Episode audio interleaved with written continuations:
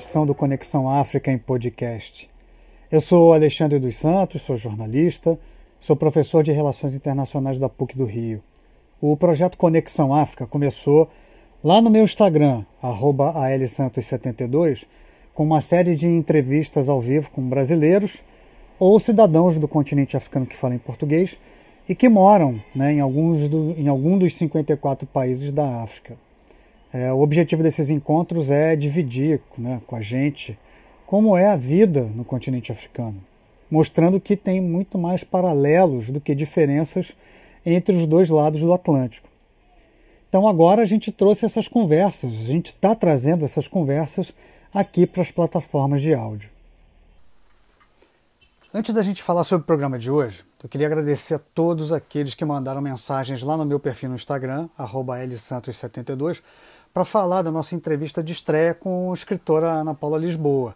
Ó, a Camila Andrade, a Stella Stephanie, a Darlene, a Maeve Jenkins, a Bárbara Kopke, a Kátia Chiliró, a Jussara Maria, Bianca Ramoneda, Luzia Ferreira, Marcele Trotti, PH Moreira, Priscila Bagli, Rogério Coutinho, Lucas Narciso e algumas outras pessoas é, que também mandaram mensagens, mas não se identificaram. Então a gente não tem como é, falar aqui os números e, e, e, as letras e tal, né? Mas eu queria agradecer demais a todos vocês pelo carinho e queria destacar aqui duas mensagens. A primeira, quem mandou para a gente foi o ator e diretor Isaac Bernard. Ele diz o seguinte: acabei de ouvir, achei ótima a ideia de dar voz a um continente tão esquecido por nós brasileiros. E achei muito bacana conhecer a Ana Paula, além da escrita dela no jornal. Então, muito obrigado, Isaac. O Isaac, para vocês saberem também, ele é o autor de um livro lindo chamado Encontros com o Griot Sotigui Coate, que acaba de ter uma nova edição lançada pela editora Palas. Então, é, deem uma olhada no livro, deem uma gogada, até para vocês conhecerem o Sotigui Coate.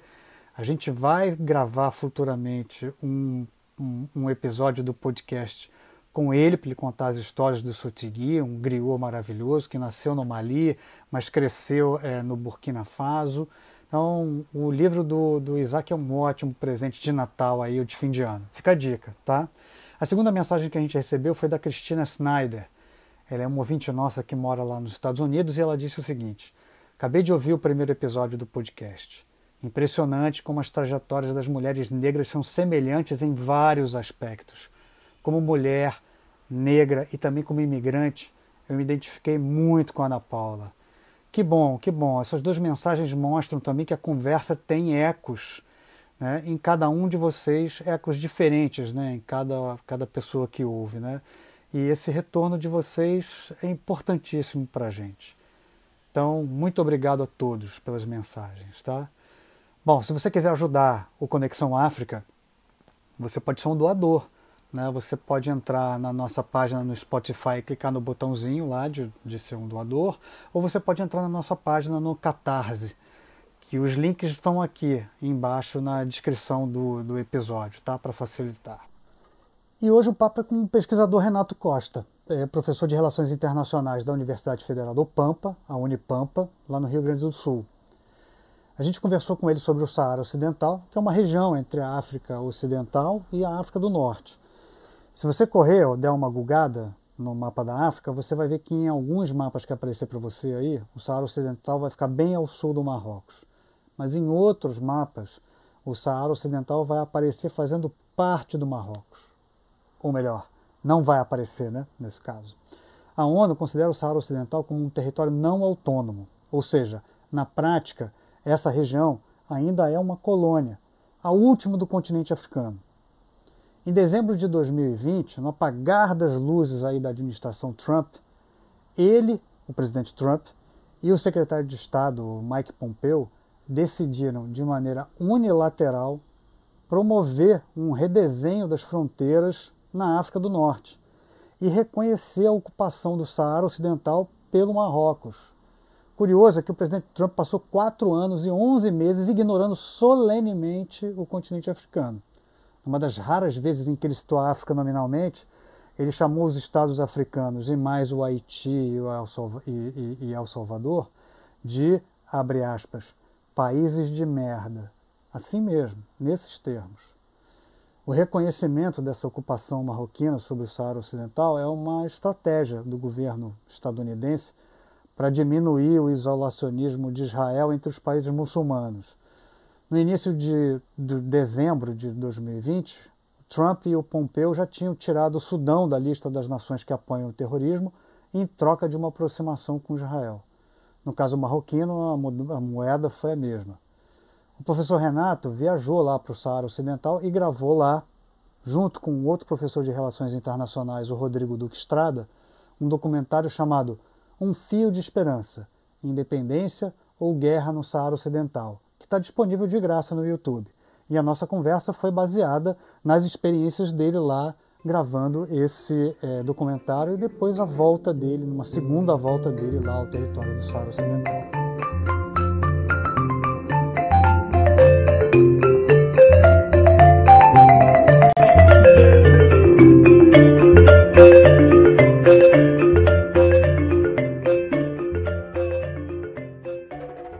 Deixar uma coisa bem clara, né? Você não está no Saara Ocidental, você está em casa, em Santana do Livramento, né? Quase na divina, na fronteira com o Uruguai, mas você está aqui para falar do Saara Ocidental porque você tem uma ligação, né, com o Saara Ocidental. Você foi ao Saara Ocidental, você visitou. A gente não tem nenhum brasileiro lá, então pelo que eu sei, você foi o último brasileiro, né? Você e o Renato Duque Estrada, né? Que é professor da Rodrigo. Universidade Federal, Rodrigo, desculpa, Rodrigo, que é professor da, da Universidade Federal de Pelotas. Vocês foram os, os, talvez os últimos brasileiros a estarem lá, terem estado lá, né?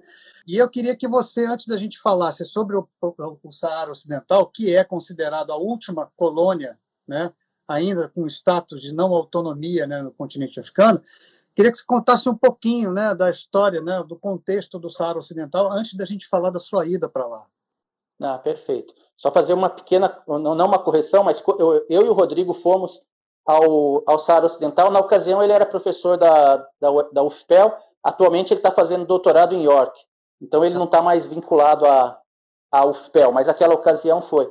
E, bom, eu acho que para a gente é, para eu chegar até o Saara Ocidental, deve muito ao, ao, Rodrigo. O Rodrigo é um cara que ele já pesquisava o Saara Ocidental há bastante tempo. Eu, eu pesquiso o Oriente Médio. Meus trabalhos são, mais, são bastante focados no Irã, no Líbano e no Egito. Mas, em, como tem uma parceria muito grande com o Rodrigo, certa vez ele, como estava desenvolvendo esse trabalho, ele falou: nós temos que é, difundir essa causa, nós temos que mostrar o que está acontecendo no Saara Ocidental. Aquela região é uma região que tradicionalmente tiveram portugueses, tiveram franceses, mas o, o último povo que realmente colonizou o local foram, foram os espanhóis. E aí eles permaneceram, tem, tem uma longa história né, de atuação ali naquela região, que era chamado do Saara Espanhol. Né?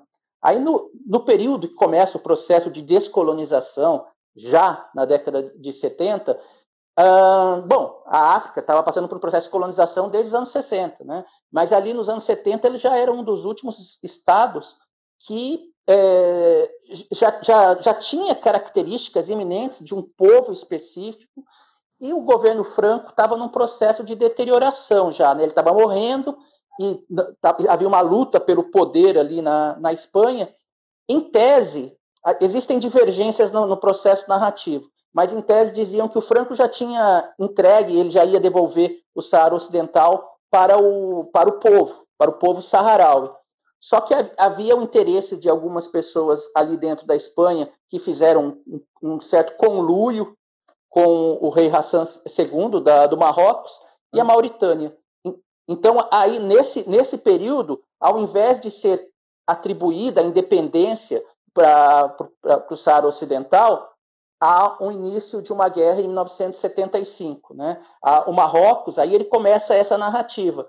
Ele, ele, ele é, apresenta uma versão de que ali sempre foi um território é, marroquino, que existiam algumas etnias distintas, mas não uma que pudesse caracterizar uma autodeterminação. E ele diz: existem pessoas no sul do Marrocos que são também Saharaui. Então, eles é, é, é, é uma guerra de narrativas. Só que o que é importante ser frisado é que quando há o, o, processo de descolonização, a ONU reconhece o direito de autodeterminação. Existe resolução apresentando esse, esse direito de, auto, de autodeterminação do povo saharaui. Só que é um contexto diferenciado, é um contexto em que, a, a, além da, da Espanha abrir mão, ela, ela simplesmente entrega o Marrocos, entrega ao Marrocos o Saara Ocidental, então inicia o que a gente vai chamar da, da Guerra de 1975, né? que aí a, o governo do Marrocos e o governo da Mauritânia, eles entram no Saara Ocidental para... Aí começa a guerra efetivamente, né? A ideia começa, deles era que os... Começa a guerra, desculpa, Renato, te interromper, mas deixa eu até mostrar... Fique à vontade, fique à vontade. Começa a guerra também porque os dois países, quando se tornam independentes, né, o Marrocos no final dos anos 50 e a Mauritânia em 60, eles, quando se tornam independentes, como a, a região aqui do, do Saara espanhol ainda era uma colônia espanhola, eles reivindicam partes do, do, do território, né? tanto um quanto o outro reivindicam partes do território como partes do, do, do seu território. Né? Então, isso vai criar é, uma briga ali, né? E, e quando a Espanha. E aí a gente também tem que dar, assim, a gente tem que eh, entregar a responsabilidade para a Espanha, né? Sim, Totalmente. quando o Franco morre e o rei Juan Carlos assume a coroa, ele simplesmente lava as mãos, ele vai embora e ele larga aquela região ali que, sem ter feito uma transição para a independência. Né? Ele simplesmente larga na mão e deixa a Mauritânia e o Marrocos resolverem o que vai fazer ali que foi o contrário do que eles fizeram na Guiné Equatorial, que, que era outra colônia. Né? No, no, no continente africano, a gente teve duas colônias da Espanha. A Guiné Equatorial, que teve lá né, todo um processo de transição para a independência em 68, e aqui, simplesmente, quando Franco morre, o rei Juan Carlos, que saiu né, em 2014, né, abdicou para o rei Felipe assumir, simplesmente lavou as mãos e largou é, como se não tivesse nenhum tipo de responsabilidade, como se a Espanha não tivesse responsabilidade ali, né?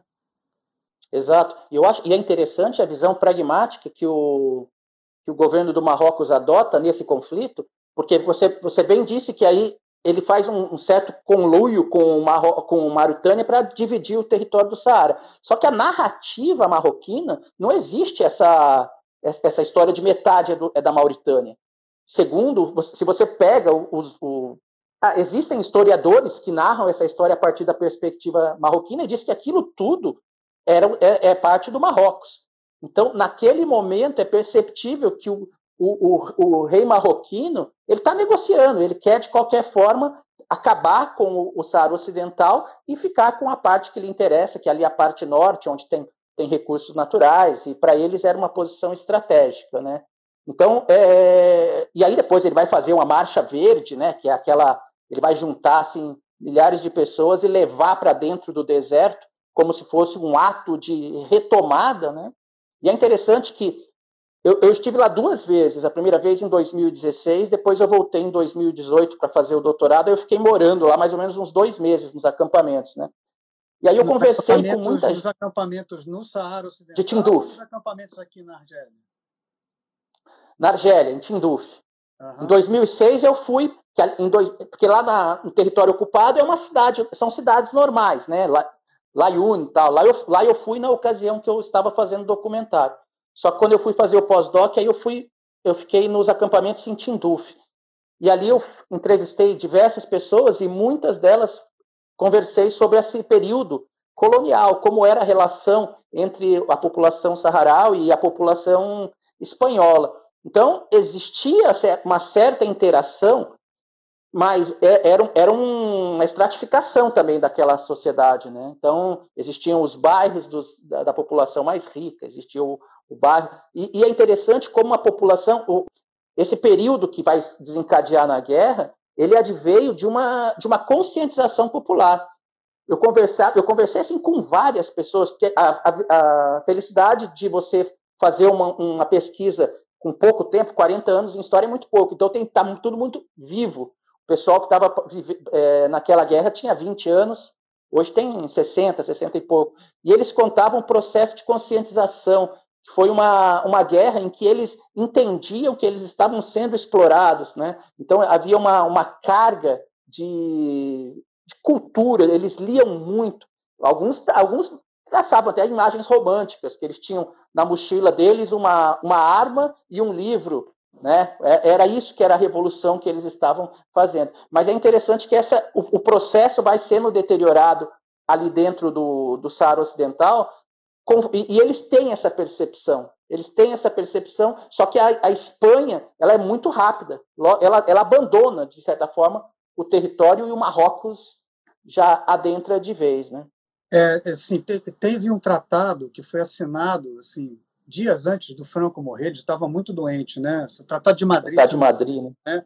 Sim, de e Madrid. o Franco, o Franco é, delega a administração da colônia para o Marrocos né?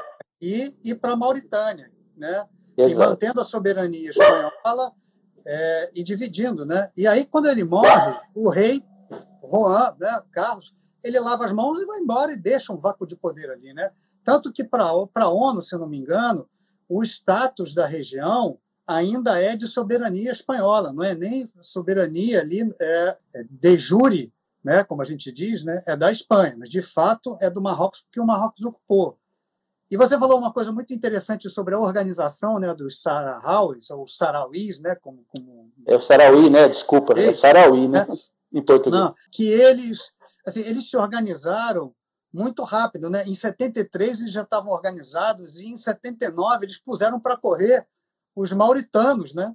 Foi uma foi uma uma vitória importante para um movimento que tinha sido formado pouco, há pouco tempo, né? Que tinha se organizado há pouco tempo e a, a frente Polisário, né? Fala um pouquinho do contato que você teve com eles e, e do que, que foi a importância deles terem derrotado né, os mauritanos, empurrado eles para de volta né, para o território da Mauritânia e, e, e, salvaguardado aqui essa fronteira. É, mas tem, tem um, um, momento anterior à, à, criação da Frente Polisário, que existia um outro movimento nacionalista, que é de uma liderança que eles chamam de Ibrahim Bassiri, que era um jornalista. Esse, esse, esse cara é muito importante, essa é uma personalidade. Ali ele, ele estudou fora do, do Saara, em vários locais, e quando ele volta para o Saara, ele ele percebia a importância de fazer uma transição. A diferença, talvez, da Polisário para o movimento que ele criou anteriormente é que ele, ele propõe até os espanhóis que gradualmente inserisse os, saharauis no processo de transição para que não, não houvesse guerra e, de fato, era, era o que era a consciência geral que existia na época. Tinha que acabar o processo de colonização da África, né? Só que ele é assassinado em 1970. Né? Então, ele é assassinado por, por espanhóis e marroquinos, e isso faz com que, ao, ao, surgir, aí o processo de surgimento da, da Frente Polisário, ela já não tem mais essa perspectiva de negociação. Ela entende que ela tem que ser formada para efetivamente é, partir para uma guerra. Porque todo o processo negocial já tinha sido feito e eles sabiam que tanto a Espanha como o Marrocos não iriam ceder de, de forma alguma. Então, é, é isso que eu estava mencionando, que nesse início dos anos 70, a, havia uma juventude ali dentro do, do Saara Ocidental que ele foi, é, ele foi adquirindo o conhecimento do processo de exploração que ele estava sofrendo. Então, foi gradual, mas eles sabiam que viria uma guerra pela frente, porque é, não havia outra perspectiva. Né? Não, não, é interessante quando você conversa com as pessoas, eles falaram, estava na iminência, estava na iminência. A gente, tava, a gente, a gente ia para a escola, a gente ia para a faculdade, conversava com as pessoas, e as pessoas sabiam que o Marrocos, em algum momento, ele iria tentar ocupar o território. Só não imaginava, efetivamente, que esse, esse, essa negociação iria acontecer daquela forma, como você mencionou, do Acordo de Madrid, que é um acordo que foi contestado e que não, não tem validade alguma, né? A ONU não reconheceu e nem reconhece até hoje né, a assinatura para divisão. Né? É, é, é, curioso que, assim, nesse momento né, em que surge a Frente Polisário, é, as ex-colônias né, ainda ocupadas né, por Portugal, que é a Guiné, a Guiné-Bissau, já tinha pego em armas, já tinha pegado em armas para lutar contra né, a, a, ocupação dos portugueses, né? Você sabe se tem alguma ligação aí entre a Frente Polisário e eles? Você sabe da onde a Frente Polisário conseguiu as armas, comprar as armas? Já tinha o envolvimento do governo da Argélia com eles? Esse é um, esse é um tema que eles não, não, não tratam com muita clareza. Né? É, porque existe um museu lá no, Saara Ocidental, nos desertos, na verdade nos acampamentos, em que eles têm armas de todos os lugares. Algumas fontes indicam que em determinado momento da guerra, não necessariamente ali no começo, a Argélia pode ter auxiliado, talvez até no começo, é que não, não é assumido claramente. A própria Líbia, a Líbia forneceu também, posteriormente, auxílio militar à Frente Polisário. Né? Agora, é assim, não é um tema que eles abram. Né? Eu tentei de, de, toda forma, mas você encontra armamento que era proveniente, tem até armamento da ONU ali. Então era uma guerra que tinha, tinha, armas com chapinha da ONU. Então isso era, é, era impressionante. Né? Você tinha armamento israelense que era fornecido ao Marrocos, americano, francês, né? e, e eles mantêm ali tudo. Ah, é, é, é, é, de fato é um, é um museu deles, né?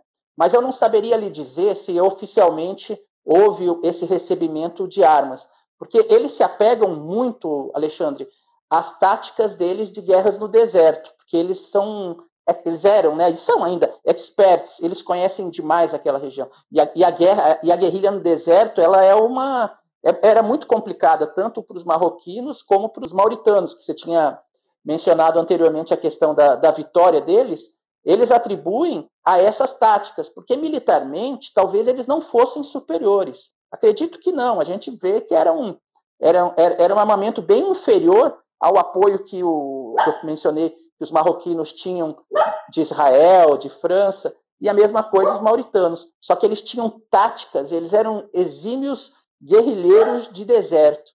E isso fez com que gradualmente eles, puder, eles fossem avançando ao sul, que a intenção deles era essa, a estratégia era avançar ao sul para depois recuperar aquela região e partir para o enfrentamento do Marrocos.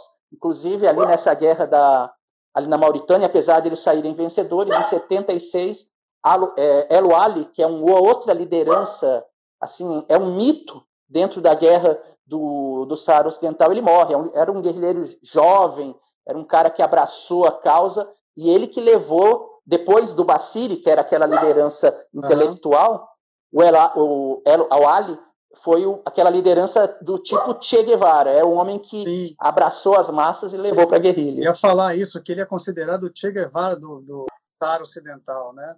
Isso Exatamente. Pergunta, assim, o Marcos Marcos está fazendo duas perguntas aqui. Antes de fazer minha, deixa eu te tá. passar dele. Ele tem uma curiosidade quanto à divisão da fronteira é, com o Saara, com a Mauritânia, né? E a, o uso do porto que escoa minério, que deve ser aqui na Mauritânia, né? E ele pergunta também que países islâmicos e africanos apoiam a Polisário. Olha, tinha aproximadamente, eram, eram muitos, eram mais de 80 países que reconhecia, na verdade, é a, é a República Árabe Saharaui, é, a Hazd, né, que é o se, é, a Polisário é um movimento, é esse movimento que surgiu para lutar pela independência, e depois, quando eles migram para os acampamentos na região de Tinduf, da Argélia, ali eles vão constituir um governo, constituir um Estado, porque aí eles não têm condições, né? A Polisário não é um Estado. Então, a Hazd, ela, vai, ela, ela era reconhecida por mais ou menos uns 80 países. Aqui na América do Sul também, a gente tinha em Uruguai, Venezuela, eu creio que a Bolívia reconhecia, eram vários. Ali, ali no continente africano, também vários reconheciam. Então, são muitos. Só que existem estágios, né? A inclusive, reconhece, né? Como um Estado. Faz parte, né? Faz parte. Ele faz da... parte da. Exato, porque é, quando a Haas foi reconhecida, aí o Marrocos deixou. Só que posteriormente o Marrocos voltou à União Africana e aí ele volta. Eu tive a, possibilidade de entrevistar o embaixador do Marrocos aqui no Brasil, eu e o Rodrigo, e aí ele, na ocasião, ele disse assim, nós voltamos mesmo é, para a União Africana para fazer com que todos os outros países africanos expulsem a Hasd da União Africana. O que é, ele falou claramente, assim, só que ele não deixou gravar, né? É, ele falou mais barbaridades. É uma pessoa assim que é, é, ele, ele mantém uma postura de conflito mesmo, e ele disse que assim vão fazer o que for para expulsar a Haas da, da União Africana. E aí houve uma redução no reconhecimento de estados, porque o, o, Marrocos ele começou a fazer algum tipo de acordo com alguns países ali da África e financiar projetos e financiar através de terceiros, de recursos que vinham dos Estados Unidos, da França e mesmo deles. E aí a contrapartida era deixar de reconhecer a Haas. Então, é, hoje deve ter mais ou menos uns 50 países que reconhecem. Vários países islâmicos reconhecem a, a Haas. A outra pergunta eu não lembro que. É sobre o porto, o, é, sobre a fronteira, né, o desenho da fronteira aqui e o porto que é usado para escoar minério aqui nessa região aqui da Mauritânia. É, o porto ele fica perto da região de Alayun, né, aquele porto que escoa os minérios. Ele, eu, ele, ele não está muito ao sul, não, na fronteira ali com. Com a Mauritânia, né? Com a Mauritânia. É, ele não, ele não fica muito ali, ele fica mais para cima.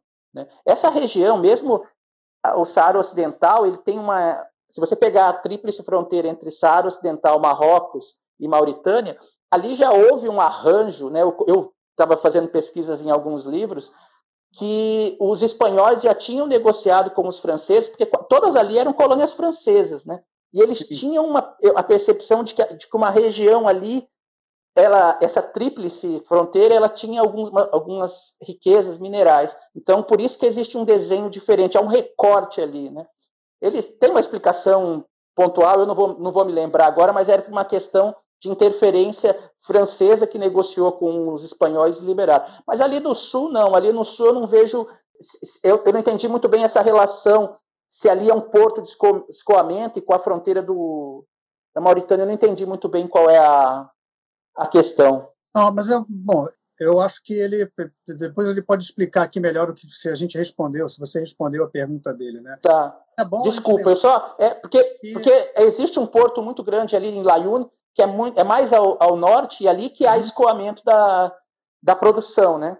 É sempre bom a gente lembrar também que o Saara Ocidental ele é praticamente todo deserto, né? Assim, o deserto cai, se, acaba onde começa o Oceano Atlântico, né? Então, essas fronteiras aqui, elas são meio retas, que não dá para você. Não tem é, acidente geográfico para você marcar a fronteira ali. Então, são linhas geográficas e linhas matemáticas né, que marcam essa fronteira quase que um dentinho, quase que uma escada ao contrário. Né? Exato. Que eu ia te perguntar, e aí a gente parou um pouquinho para fazer a pergunta do Marcos, é o seguinte: é que a gente estava falando do, do líder jovem que foi o Che Guevara, né? que liderou, o Che Guevara do, do Saara Ocidental, dos Sarauís, que liderou essa luta para expulsar os mauritanos. Né?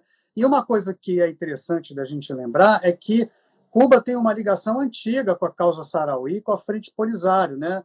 Eles, com certeza, ajudaram no treinamento, etc. E tal, porque é, durante os anos 60 e os anos 70, Cuba ajudou todos os movimentos independentistas né, e todos os movimentos de, de guerrilha que surgiram no continente africano né, é, e não só no continente africano, aqui nas Américas também. É, che Guevara teve, teve é, pessoalmente envolvido né, no conflito no Congo, no interior do Congo, e Cuba é, ajudou né, a, a, a, guerrilha, né, o movimento independentista das colônias portuguesas que estavam se tornando independentes nessa época em que a Frente Polisário surgiu. Né?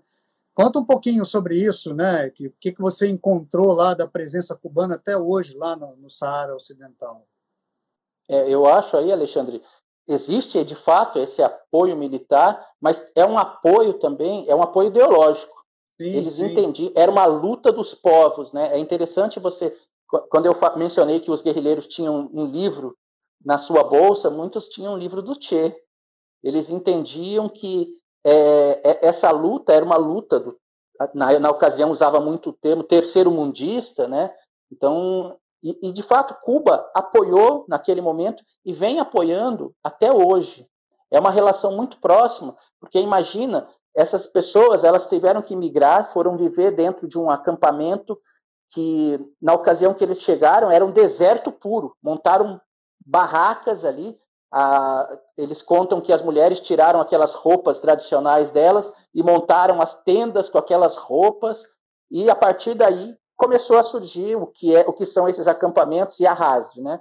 Só que na, desde aquele momento, Cuba passa a dar um apoio assim tanto militar como cultural, vou chamar apoio cultural, porque ele vai auxiliar nas pessoas que é, vivem ali no Saara Ocidental e eles vão ter um intercâmbio direto para que eles pudessem estudar. Então, muita gente vai viver em Cuba. Você tem as, as pessoas iam para lá, às vezes com 12, 13 anos, estudavam, às vezes faziam até faculdade, depois retornavam, no intuito de qualificar aquelas pessoas, porque eles não tinham condições nenhuma, era um povo abandonado à sua sorte, né?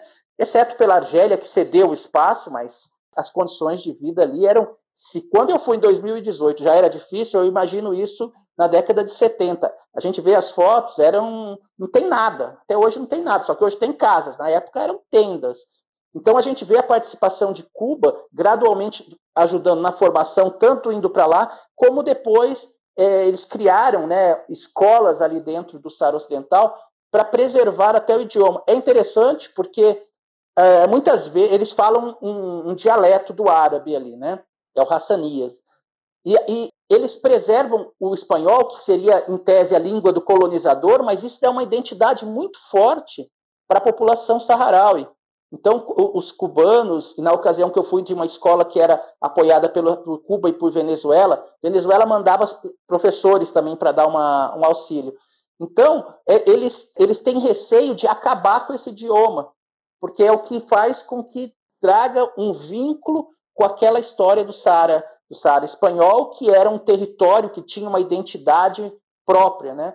E, e, Cuba faz isso, Cuba auxilia nesse sentido hoje, tanto também na parte médica, você tem um hospital que foi criado ali dentro do, dos acampamentos e, e, e o Sahara, os saharauís, eles vão para, o, para Cuba, se formam em medicina e depois retornam até o país. Então, é mais do que um auxílio militar, é um auxílio no engajamento de uma causa maior que é lutar pelo auto, pela autodeterminação dos povos. Né? E é importante, né? Assim, eles estão unidos, obviamente, pelo idioma, né? Claro, o espanhol. É importante você falou, né, que eles, eles mantêm o espanhol vivo, até também por uma questão de relações internacionais, né? Para se comunicar e para fazer suas reivindicações, né? E também para conquistarem espaços, né? Para poderem estudar na Espanha ou aqui na América Latina, né, que, que fala espanhol, ou em Cuba, né? E você falou sobre os médicos, né? Assim, tem uma participação muito importante dos médicos cubanos também, né, para a saúde, né, desses campos de refugiados. Juntando essa pergunta, eu queria que você também explicasse para a gente onde estão os sarauís hoje, porque estão espalhados numa parte do Saara Ocidental, mas também aqui nessa região da Argélia, né? É, é, existe aproximadamente ali nos campos de refugiados, são cinco campos numa região ali da cidade de Tinduf. É, tem aproximadamente uns 170 mil é, saharauis, é, nos campos de refugiados. E na parte ocupada do Saara Ocidental, que é o que a parte que que a grande maioria do território, ali deve ter aproximadamente umas 300 mil, é, 300 mil saharauis vivendo sob opressão marroquina. E aí, mais uma característica com relação ao idioma é que esse pessoal que vive nas zonas ocupadas, eles não têm nada, não tem nenhum tipo de escola que ensine o espanhol. Bem ao contrário, só é ensinado o francês. Então, é um processo de tentativa de aculturação de um povo para que ele logo seja integrado a, essa, a esse grande Marrocos, né, que, eles, que o Marrocos tinha que é a província do sul deles. Então, isso, isso perpassa por esse por esse apagamento, né, por você acabar com o espanhol da tradição deles. Então, hoje, a grande maioria dos jovens ali naquela região já não fala espanhol, fala francês e árabe só. E, eu tive a oportunidade de fazer umas entrevistas hum, hum, escondidas ali no Marrocos, lá em Marrakech. Aí eu, eu lá eu conversei com alguns estudantes que foram para que eles têm que ir para o Marrocos mesmo para estudar, fazer universidade, porque não tem universidade. Outra coisa, o, os marroquinos não constroem universidades na parte sul, onde é o Saara Ocidental. Então, os jovens vão para lá, então são outra vez obrigados a assimilarem essa cultura marroquina. Os que eu conversei, nenhum deles falava espanhol, só francês e árabe, e a menina que era a, a, a que fazia a tradução, ela falava inglês também. Mas então tem mais ou menos isso. É, são números assim que não são muito claros. Eu, alguns apontam que talvez uns 500 mil no total. Tem bastante sarauí vivendo na Espanha, que apesar da, do governo espanhol manter essa, essa postura né, de apoio ao Marrocos, a população não.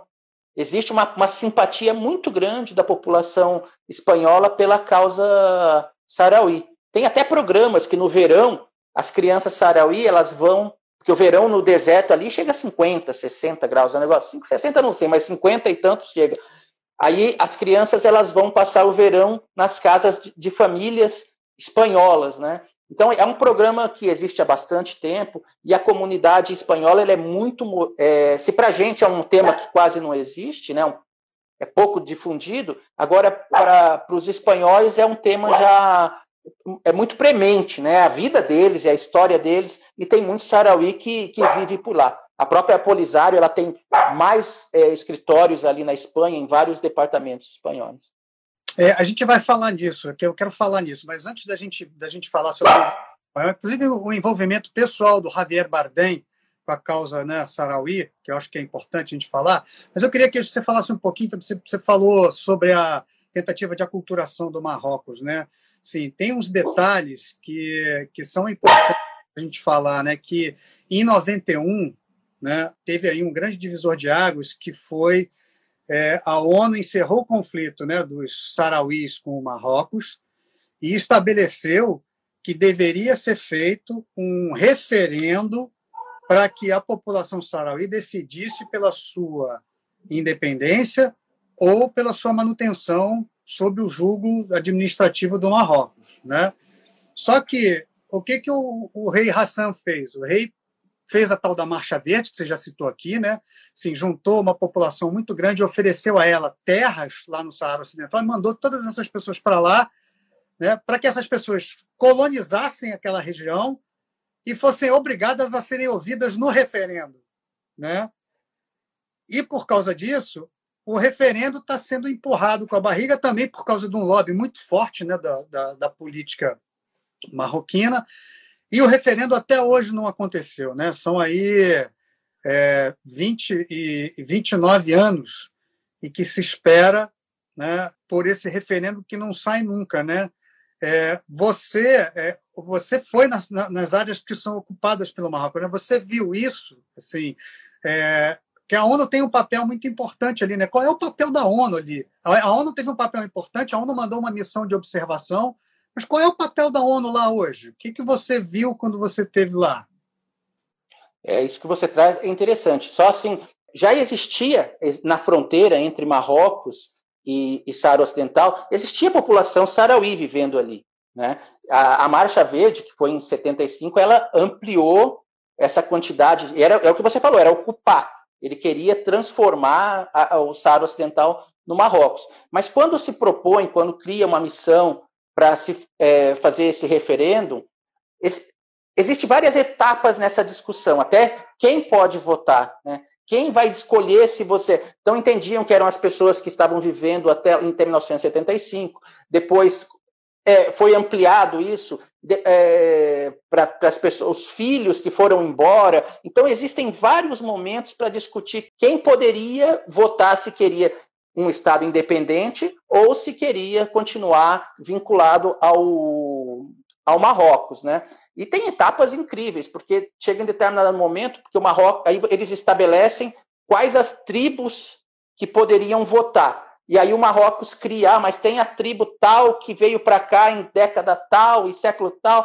E aí eles decidem que para é, chegar à conclusão se a pessoa podia ou não votar, era o líder, o líder religioso desse grupo, o líder desse grupo, não religioso, o líder desse grupo, que, que poderia escolher. Só que isso é tão aleatório, é tão aleatório. Então, o Marrocos ele foi criando dificuldades durante todo o processo. Até que tem determinado momento que o Saara Ocidental, o, a, a Polisário entende, tá bom, nós aceitamos esses critérios que vocês estabeleciam, porque a, a Polisário tinha certeza, apesar do grande quantidade de pessoas que haviam entrado ali no, nos territórios ocupados, que a, a população queria a independência. Só que aí o Marrocos não aceitou também nem as cláusulas que ele tinha colocado, ele, ele aceitou. Isso fez com que mudasse, existiam é, é, algumas pessoas que foram nomeadas pela ONU para discutir essa questão. Tem, é, é, é, um período assim bastante rico de muitos detalhes. Né? Não vou entrar em todos para não ficar até cansando as pessoas, mas existe é, o Marrocos ele foi muito hábil para conseguir interromper todo tipo de processo de negociação. Até hoje, ele, ele, ele não aceita que seja feito esse referendo e quando aceita, ele estabelece critérios que são absurdos. Né? E isso fez com que, em 91, bom, em 91 foi esse, essa missão para fazer esse referendo, eles foram acreditando nos, nos anos posteriores, os, Sahara, os saharauis entenderam que ah, é viável, vamos, vamos reconquistar nosso território. Só que foi havendo uma percepção de que não iria avançar essa discussão. E aí aquela tensão de que poderia se voltar a uma guerra novamente, né? Que existe essa possibilidade, ainda que ela é, seja mais complicada do que simplesmente naquela época. Né? Uma guerra entre o Saara Ocidental e o Marrocos traria vários atores da região para o conflito, e aí não sei até que ponto que haveria um interesse. Né? Mas o, o, a, com relação à força de paz que está lá, chama MINURSO. A MINURSO ela é assim, quando, quando nós perguntamos para os saharauis o que, que eles entendem dela, eles falaram assim, ah, é, é interessante, porque tem, tem a, a, base deles é em Layune, que é na, na antiga capital do Saara Ocidental ocupado. Eu tentei entrar, ir, entrar em contato com eles, ir até lá, não me permitiram. O governo nem deixou eu chegar lá perto, nem eles conversaram comigo. Quando nós fomos para os territórios liberados, para a zona liberada, que é a parte do depois do muro, nem comentei, mas existe um muro Vamos que falar. corta. Tá. Então, na, na, nos territórios liberados, existe, existem bases da Minurso ali dentro. Nós tentamos conversar com eles, também não quiseram conversar. E, só que nós falamos com alguns soldados é, sarauís que trabalham para Minurso, mas trabalham do lado de fora, eles não podem nem morar no quartel junto com os soldados da Minurso. Eles dizem que a Minurso ela não faz nada. Ela, ele até tem um depoimento no nosso documentário que fala: eles têm, eles vêm para cá, eles têm comida boa, eles passeiam bastante, recebem seu dinheiro e depois eles voltam para o país deles. Então, efetivamente, a, a, além de algumas ajudas humanitárias, o que eles fazem, eles são proibidos de fazer qualquer tipo de constatação de violação de direitos humanos. Seria é clássico, era, era, isso era muito, seria muito fácil constatar, mas isso não faz parte da missão, e aí vem a, a negociação do Marrocos, França, que impede que essa seja uma prerrogativa da MINURSO. Então, ela vai sendo renovada constantemente. É, atualmente, eu acho que é mais por uma questão de preservação da, da suposta paz, porque se a MINURSO deixar de existir, se eles não renovarem essa missão, ainda que ela tenha pouca finalidade, é, muito provavelmente aquela região vai explodir em tensão. Né? Mas para os saarauís, inclusive, eles nem permitem que tenha dentro dos acampamentos, é só ali nas zonas é, liberadas e dentro das zonas ocupadas, porque, infelizmente, não, é, ela, ela fica de mãos atadas. Né? Existem pessoas que têm boas intenções. Eu conversei com uma, uma, uma chefe, que era uma brasileira, que era chefe de uma missão ali dentro do, do Saara Ocidental. Ela, ela ótimas intenções, ela é sensibilizada com a causa, com a forma com que as pessoas vivem ali, mas eles estão mesmo de mãos atadas, né? O que deveria ser decidido no Conselho de Segurança, infelizmente, não, não avança. Então, eu acho que é uma organização com pouca utilidade, né? Se ela ela está tá desde 91, como você mencionou, não conseguiu nem fazer um levantamento para se fazer um referendo e hoje, poxa, depois de se você pensar em 40 anos, tem gente que nem nem está mais vivo ali, é muito tempo, né? Muito tempo, pessoas. Então a população foi perdendo as suas características. Isso é interessante para o governo marroquino, que ele atua diretamente nessa Minurso.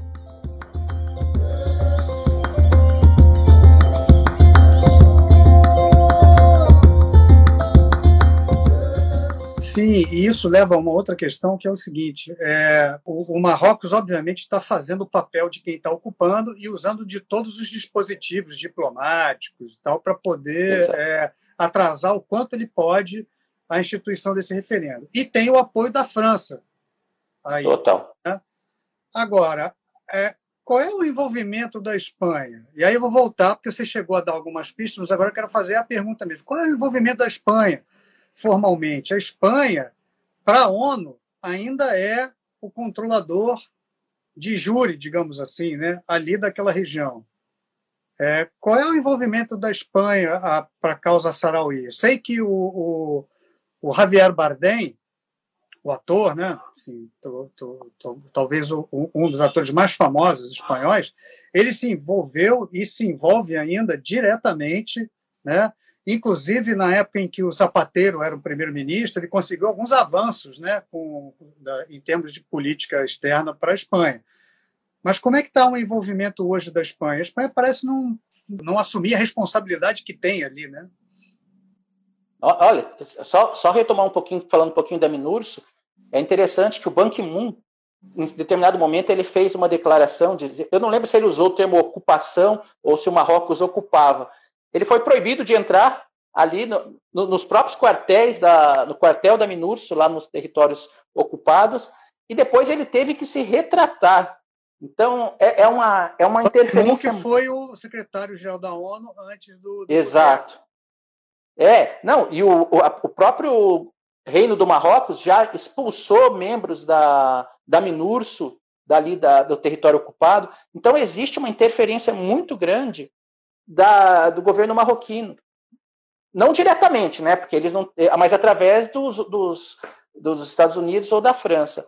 Com relação à Espanha, eu, eu, o que nos, nos parece, assim, quando você começa a aprofundar nessa questão, é aquilo que eu falei: existe o, o governo espanhol, esse se omite completamente, porque tem interesses econômicos. Alguns atores ainda indicam que tem uma questão geopolítica, porque se o Marrocos, de certa forma, romper com essa relação com França, com Espanha, ali seria uma porta aberta para, teoricamente, entrada de terroristas, entrada de drogas na Europa. Então ele talvez servisse como um dique. Né? Então essa relação ela é, tem, tem um certo interesse mútuo, né? mas a questão comercial também é muito forte. Né? Existem interesses de pessoas específicas da, da Espanha e da França com, junto a empresas ali dentro do, do Marrocos. Então, é, o que acontece é que, infelizmente, o governo espanhol abre mão. Ele diz que já resolveu a questão. E, e ao mesmo tempo, não resolveu, porque é o que você Lava disse, existe um embrólio. Lava as mãos, Exato. É, só que a população. Aí você lembrou do, do Javier Bardem, e existem muitos, existem grupos militantes pró-sarauís pró que é, são, são muito ativos na Espanha. E eles, eles, tão, eles ficam indignados com a própria postura do governo espanhol. Só que, assim, não é, não é uma questão de alta política. Então, é um tema que tem que ser discutido, mas os espanhóis têm outras prioridades. Mas que a comunidade ela se posiciona. Existem. Eu mantive contato com várias organizações ali na Espanha e essas organizações elas fazem pressão contra o governo. Só que, por outro lado, enquanto eles têm um apoio muito forte da França e dos Estados Unidos, é muito difícil. A Espanha não consegue reverter também uma situação como essa.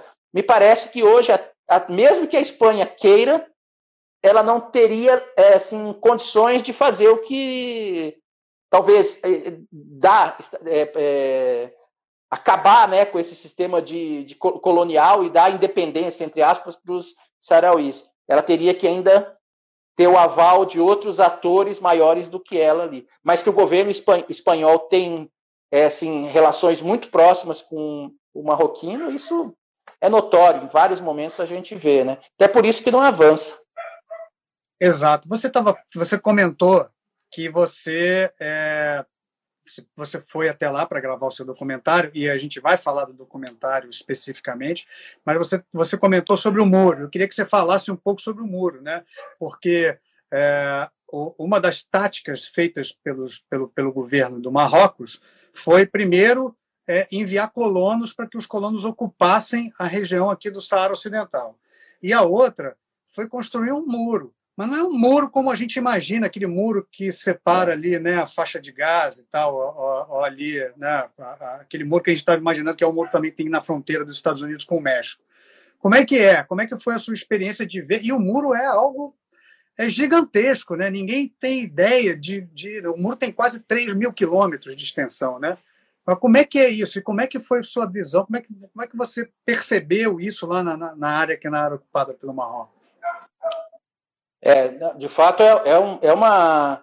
Quando você percebe, você já está bem próximo. Mas primeiro é interessante salientar que antes eles começaram a construir esse muro na década, no começo da década de 80. Né? Eles, eles disseram que era um muro de contenção. E eles usam, se você olha assim à distância, às vezes você não enxerga, porque ele é feito com a própria terra, né? Ele é.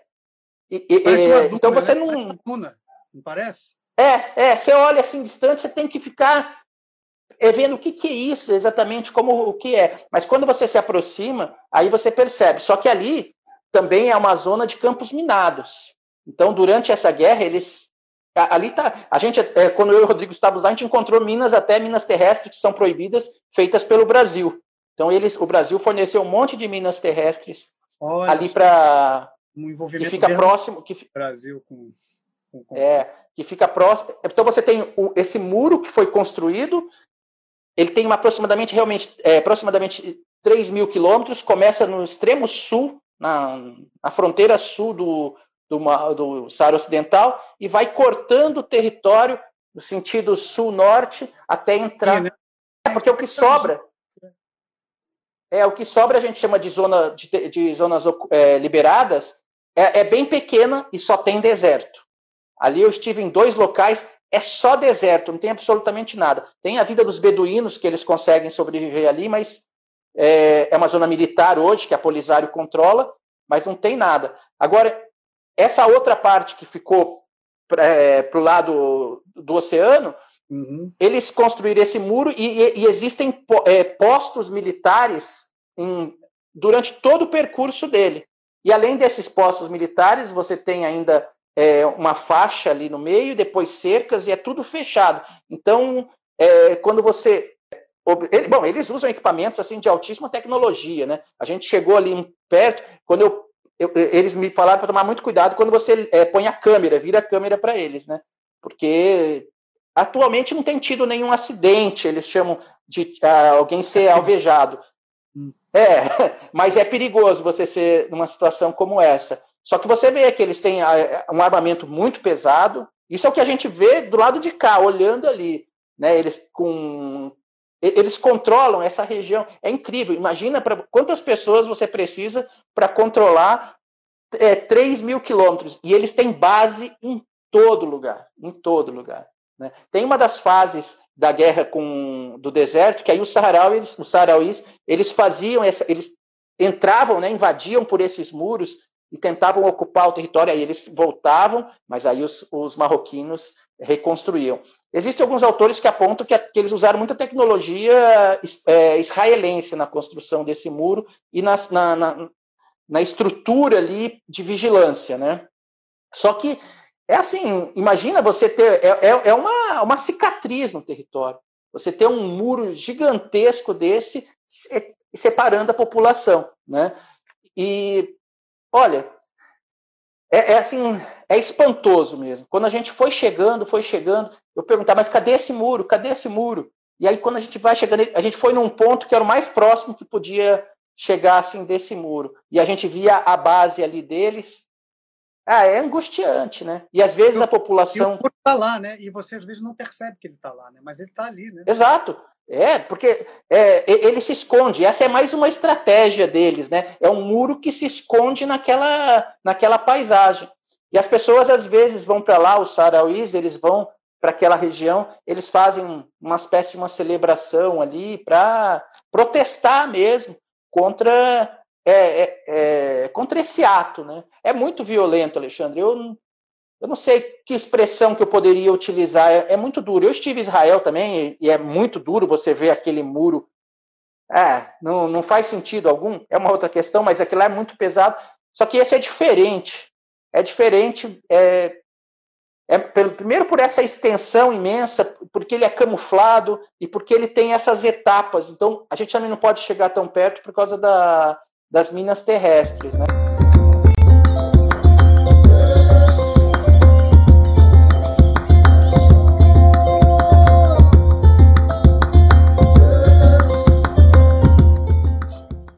Então, Renato, olha só, a gente estava na parte anterior, a gente estava falando sobre o muro, né? E você deixou em suspenso uma situação que foi você parou e levantou a câmera para tirar uma foto, e aí? Para filmar, e aí o que, que aconteceu? Não, você vê que eles, eles apontam a arma para gente. Esse é um negócio assim. As... Dá para ver, dá para ver. Eu estava com uma, uma lente boa, então eu coloquei assim, você vê que eles apontam a arma para você.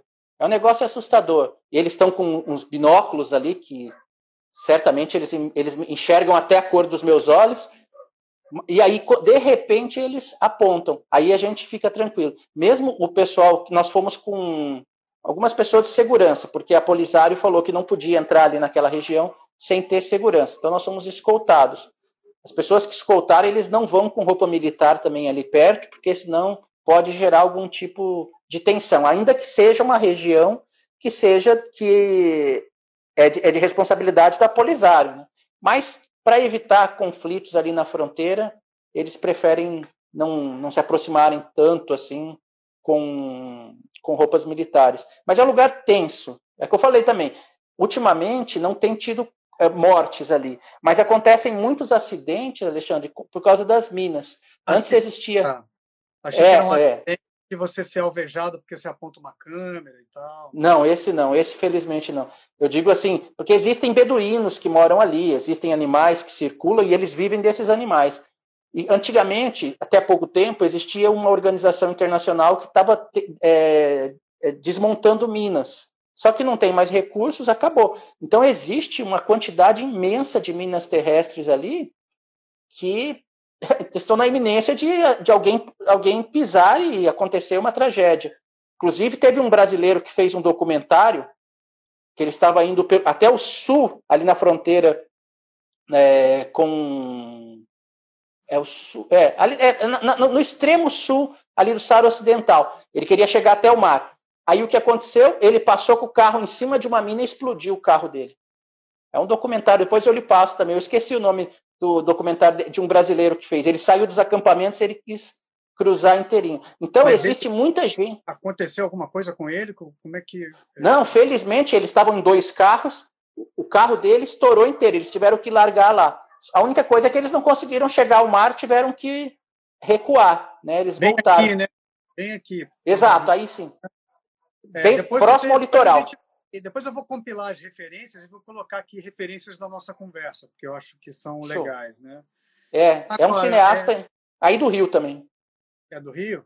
É, é depois... a gente vai falar, vamos falar, a, gente vai, vai entrar no capítulo do seu documentário especificamente, mas antes da gente entrar nessa, nessa, nesse, né, nesse, nesse assunto, nessa conversa, eu queria que você contasse para a gente, sim, qual o interesse do Marrocos em ocupar essa região? O que, que tem de riqueza, tanto no continente quanto no litoral, para que o Marrocos tenha né, é, disposto, né, é, esse, tenha feito esse esforço todo de ocupar essa região, de estar tá lá, de, de ocupar ali, de manter a ocupação, assim, porque isso é um, é um, é um, é um você despende dinheiro, você despende gente, você despende tudo, né? É muita coisa para você é, investir, é um investimento muito grande, de muito longo prazo, só para manter, manter o muro, manter as ocupações.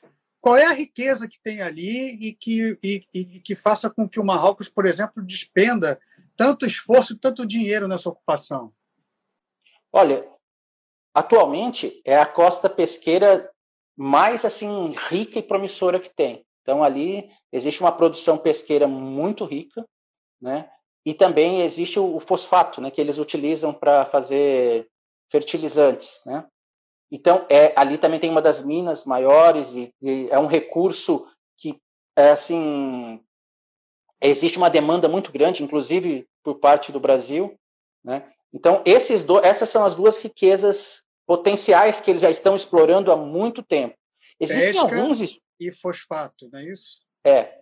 Existem, existem algumas estudos anteriores que alguns britânicos chegaram a fazer prospecção de petróleo na região, mas não, não existe nada concreto hoje, né? Essas são as duas, uh, os dois elementos que mais, que é uma das razões que eles são explorados. E existe também uma outra questão que é uma questão geopolítica. Ah, os marroquinos alegam que se eles cedessem a independência para o Saara Ocidental, a Argélia tomaria conta daquela região e aí a Argélia, porque a Argélia, segundo os marroquinos, a Argélia tem interesse em ter uma saída para o Oceano Atlântico, né? Então eles entendem que isso seria estrategicamente é, é preocupante para eles. Essa é uma questão de fundo, né? Porque os, os argelinos, tá, tá, é, nós teríamos que considerar que os argelinos, que de fato é, é, têm o controle sobre a Hasd, se eventualmente a Hasd ocupasse o seu território no, é, normalmente, e, e Hasd, só eles cederiam. Quem está acompanhando a gente, Hasd é a República Árabe Saharaui. Uhum. Democrática. Democrática. democrática. É, é, é, República Árabe Saharaui Democrática. Então, é, é, então nós teríamos que fazer muitas considerações para aceitar essa, essa é, premissa como válida, né? Mas o que hoje, é, de fato, faz com que o Marrocos mantenha é a questão comercial, né? Que eles, eles exploram. E a outra questão que deveria ser é, proibida, porque normal, como é um Estado que não. É, ele não é um território do Marrocos. Não existe nenhum país no mundo que reconheça o Saara Ocidental como um território marroquino, né? Então, qualquer tipo de exploração que deva ser, que porventura seja seria feita ali, teria que ser pelas própria, pela própria população e os recursos utilizados para ela.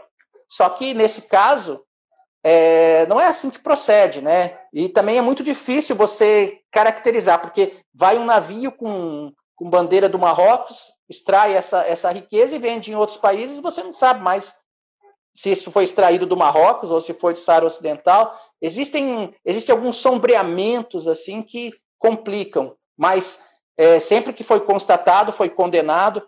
A, a gente chegou a, a, fazer algumas denúncias aqui no Ministério das Relações Exteriores, porque o Brasil estava comprando é, fosfato e, e, esse, e esse é, produto vinha das, do Saara Ocidental, que não poderia. Só que para eles é interessante que eles compram, usam para fazer fertilizante, e, gente, e o, existe um lobby marroquino muito forte aqui, vendem por, por valores interessantes. Então, fica é, é, é, é, o tipo de comércio que você vai empobrecendo, é uma indústria que vai sendo vai empobrecendo aquele território sem nenhuma vantagem para a população. Né? Então, é, eu, eu entendo que a questão econômica seja primordial hoje. É curioso você comentar isso sobre é, os produtos, né? Porque a União Europeia, que reconhece o Saara Ocidental como uma, uma, uma autonomia, é, aprovou uma lei que vale para alguns países, né? E que você é, evita comprar produtos que venham provenientes da área ocupada pelo Marrocos, porque eles entendem que juridicamente isso é uma exploração de riquezas ilegal, até porque o Marrocos Exato. também não reverte para a população sarauí, né? Nada dessas riquezas que são exploradas dali, né? É, justamente. Queria, é queria, te perguntar sobre, é, sobre agora sobre o seu documentário, né? Assim, é, é, você foi para lá quando? Quando foi que você foi para lá e quanto tempo você ficou lá rodando no Saara Ocidental e, e, e aqui na Argélia, onde tem os acampamentos é, de refugiados? Tá. Para o documentário, a gente, eh, eu e o Rodrigo fizemos em duas etapas. Primeiro, porque a gente não tinha recurso algum, né? Não tinha recurso. Fomos nós mesmos que juntamos o nosso recurso e falamos, vamos encarar essa viagem. O único apoio que a gente teve foi a gente entrou em contato com a, com a Polisário e perguntou se nós teríamos como ficar em algum lugar ali dentro dos acampamentos em Tinduf. E aí eles. Até porque você tem que ter autorização para entrar lá, né? Que é um local que é restrito. Então nós pedimos e eles falaram que nós poderíamos ir, teríamos tudo aberto. Então, nós fizemos em duas etapas. O Rodrigo, ele foi primeiro para a Europa, ele fez algumas entrevistas na Espanha, na Antuérpia, acho que na França também, em algum lugar, não me lembro, acho que duas, na Espanha e na Antuérpia, certamente ele fez as entrevistas, e depois nós nos encontramos em Argel, ali de Argel pegamos um voo, fomos para os acampamentos. Ficamos nos acampamentos aproximadamente acho que ficamos uns 15, 20 dias ali, é, é, fazendo entrevistas com todo mundo, conhecendo. Era, era um ritmo muito louco, porque nós, primeiro que a gente não sabia exatamente o que ia, o que ia encontrar. Quando nós chegamos ali era noite, Então você desce no aeroporto de Tinduf, Tinduf é uma cidade da, da Argélia, né?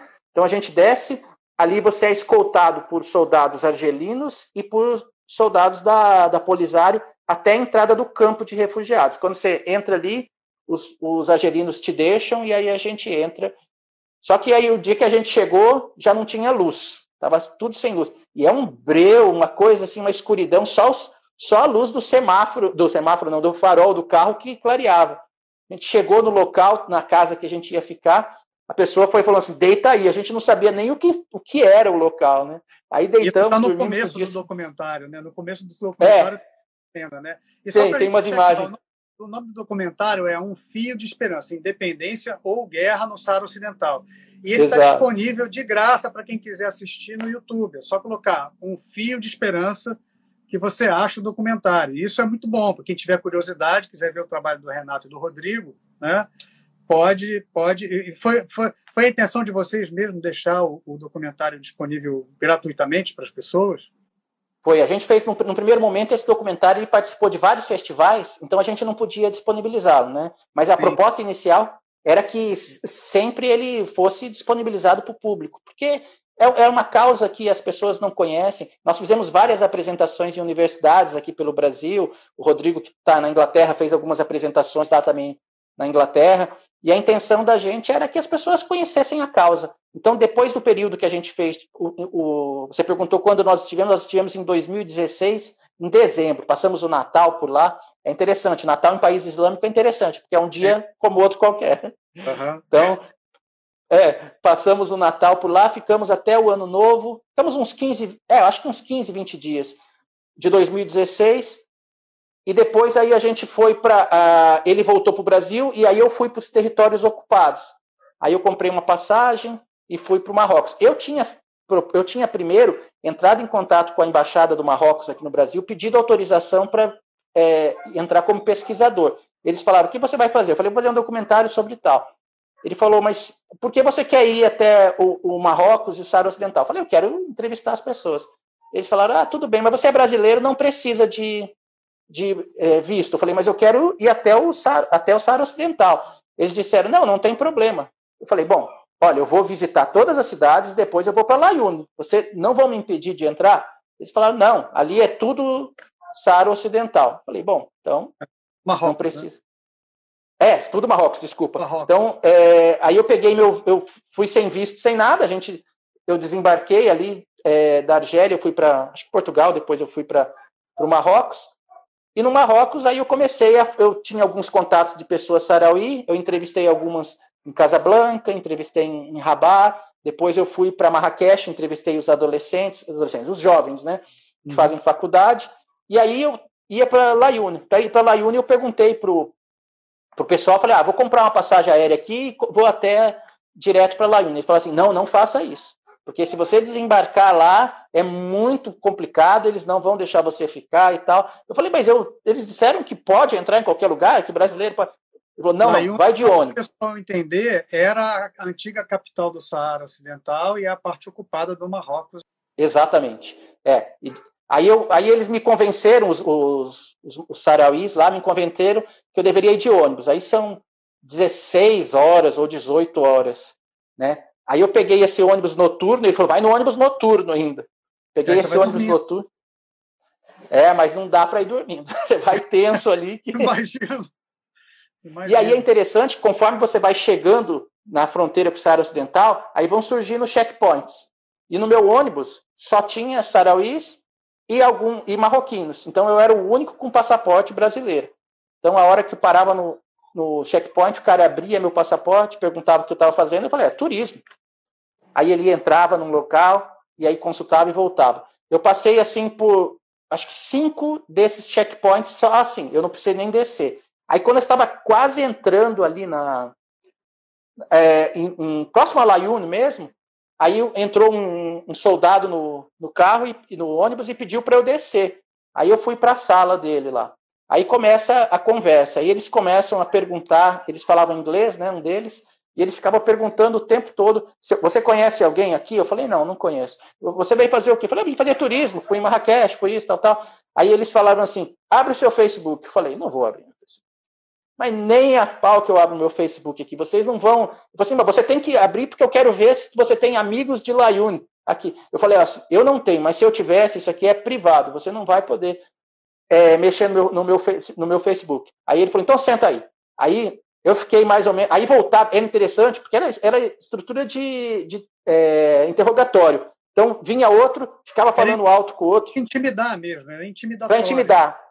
Às vezes eles falavam em francês com o outro, às vezes falavam em árabe, e aí esse rapaz perguntava em inglês comigo, mas ele ficava bravo tal. E aí, por fim, ele, eu não, não mostrei meu celular, só que eu fiquei lá mais ou menos, acho que uma meia hora, porque daí eles queriam saber onde eu estava. Eu falei, olha, eu estou nesse hotel aqui.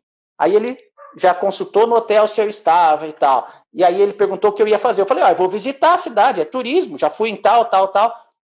Ele não conseguiu me impedir ali. Só que assim, né? Essa viagem que deveria durar 16 horas durou quase 20, porque todo lugar eu tinha que ficar descendo e parando. Só que quando eu cheguei no hotel, já, assim, era notório que eles sabiam que eu estava, e depois eu, eu, eu mantinha contrato com o pessoal da, da Polisário ali, né, que mora ali, né, e aí eles falaram assim, olha, é, vai para, é, eu ia fazer as entrevistas com eles, eles falaram uhum. assim, vai para a recepção, eu vou entrar lá, a gente vai tomar um chá, é, porque certamente você vai estar sendo vigiado, né? E daí a gente, quando eu falar sai, a gente sai. Eu falei, não é possível, estou vivendo uma coisa que eu não imaginei que.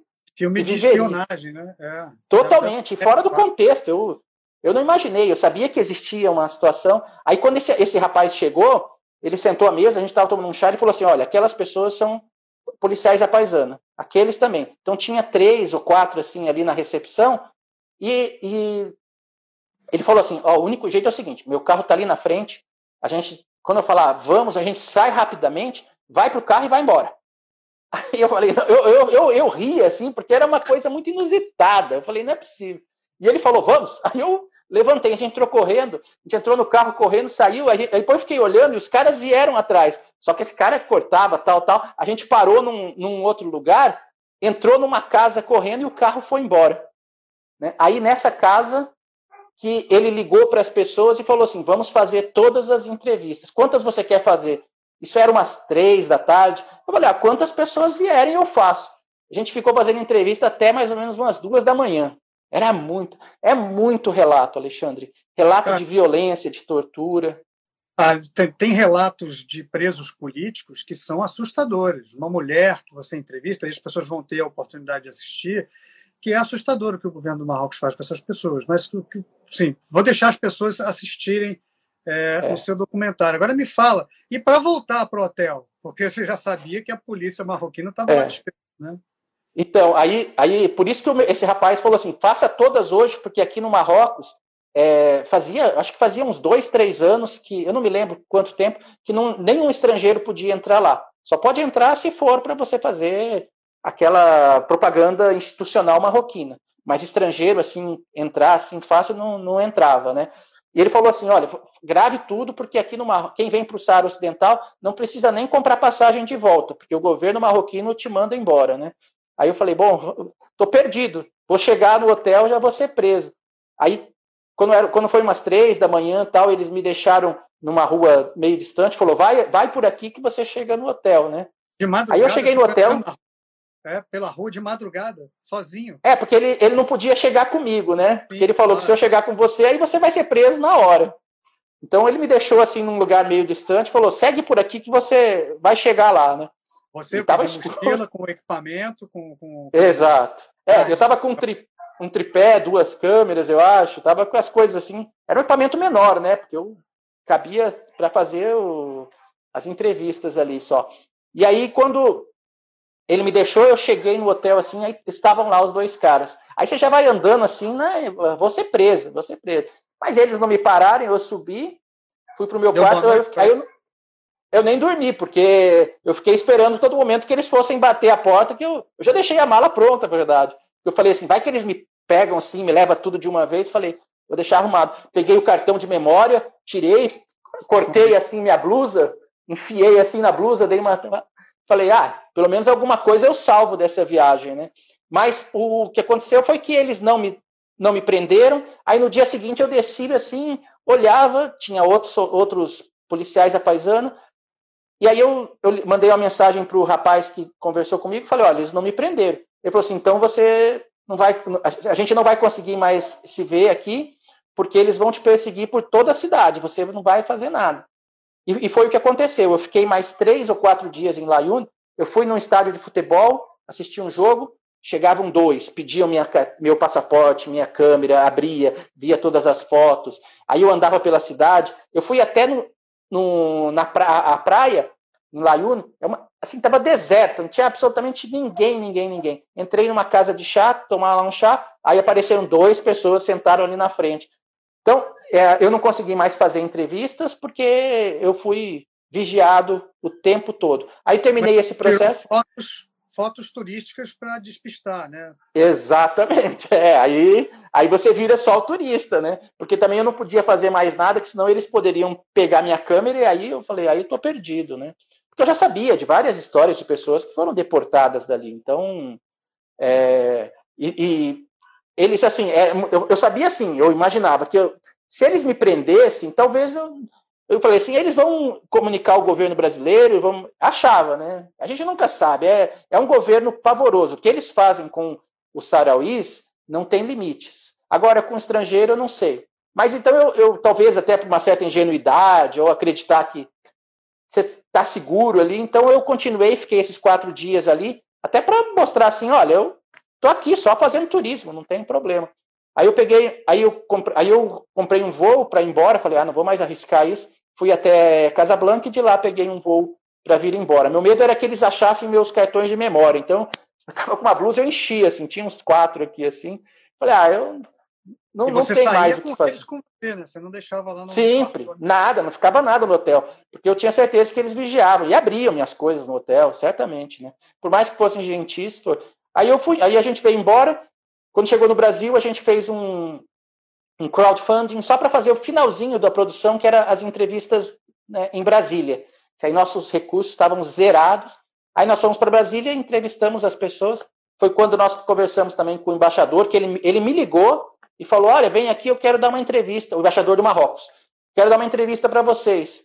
Mas aí, quando a gente foi para a entrevista, eu combinei com o Rodrigo, falei: Rodrigo, a gente tem que. No a, o primeiro momento, a gente faz sua pergunta leve para aquecer. Ele falou: Não, perfeito, perfeito. A gente ficou lá uma hora, eu falando, embaixador, vamos gravar agora? Não, vamos conversar mais, tal, tal. Aí, mais duas horas, eu falei, gravador, é, embaixador, a gente precisa gravar essa, é, essa, essa, entrevista para o documentário. Aí ele falou: Eu não vou gravar.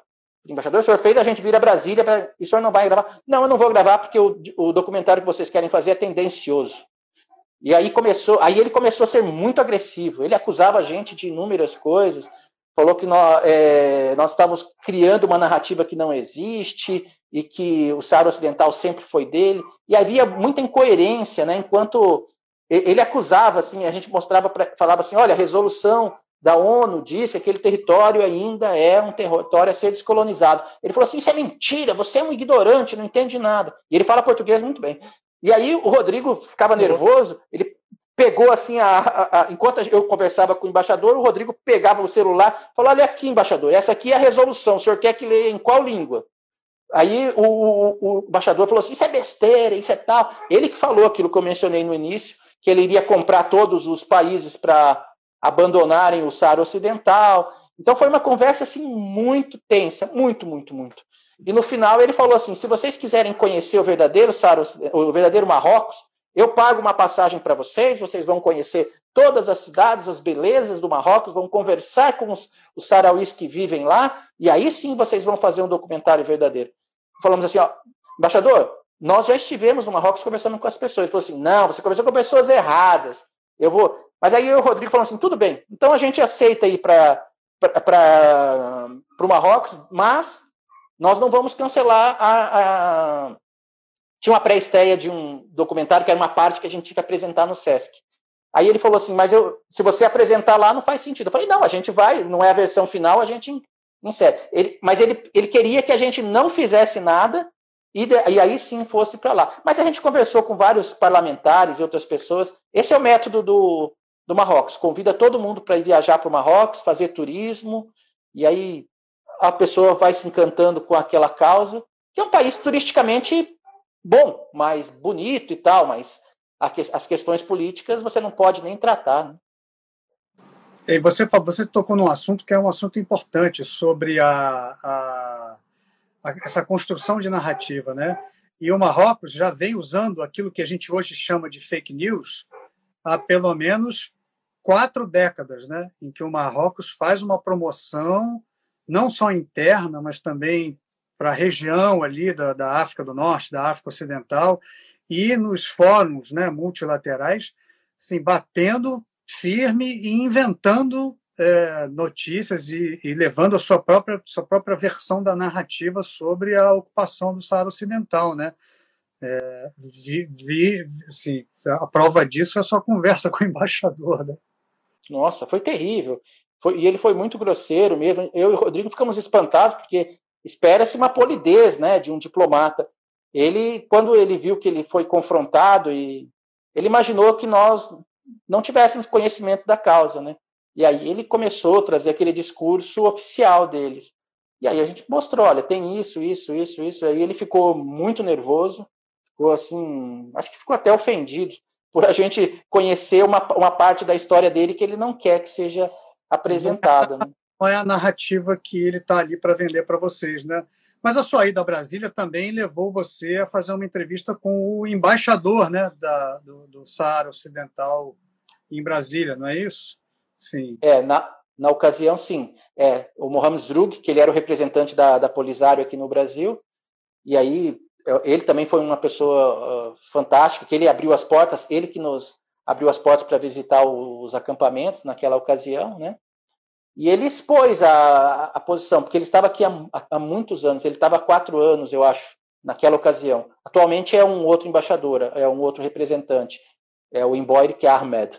Mas o Mohamed Zrug, ele ficou bastante tempo, ele, é, ele se entrosou, ele conheceu bem a, a estrutura política de Brasília, e ele via que a, alguma coisa estava muito estranha, porque o Brasil chegou a reconhecer a Palestina, que é uma situação muito mais complexa, mas não reconhece o Saara Ocidental. Então, é, a, a, as influências são muito distintas. Esse lobby que o, que o Estado marroquino faz é, a, afeta até o Itamaraty. Não agora, que esse Itamaraty de agora não, não, não, não convém nem discutir essa questão, mas até aquele momento ele era passível, ele não aceitava, né? Ele não aceitava o reconhecimento do Saara Ocidental, que tem uma história que a diplomacia brasileira ela ratifica, que é o direito da autodeterminação dos povos.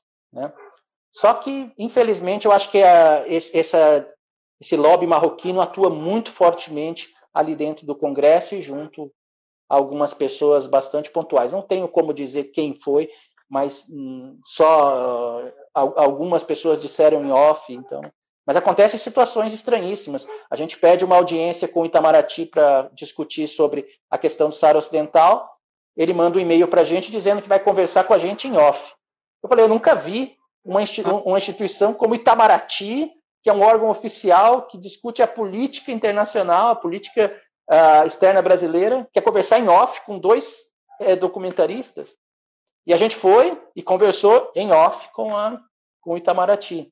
Né? Então, o Exército, que tem várias pessoas que participaram da, da Minurso, também não autorizou nenhum deles dar entrevista para a gente.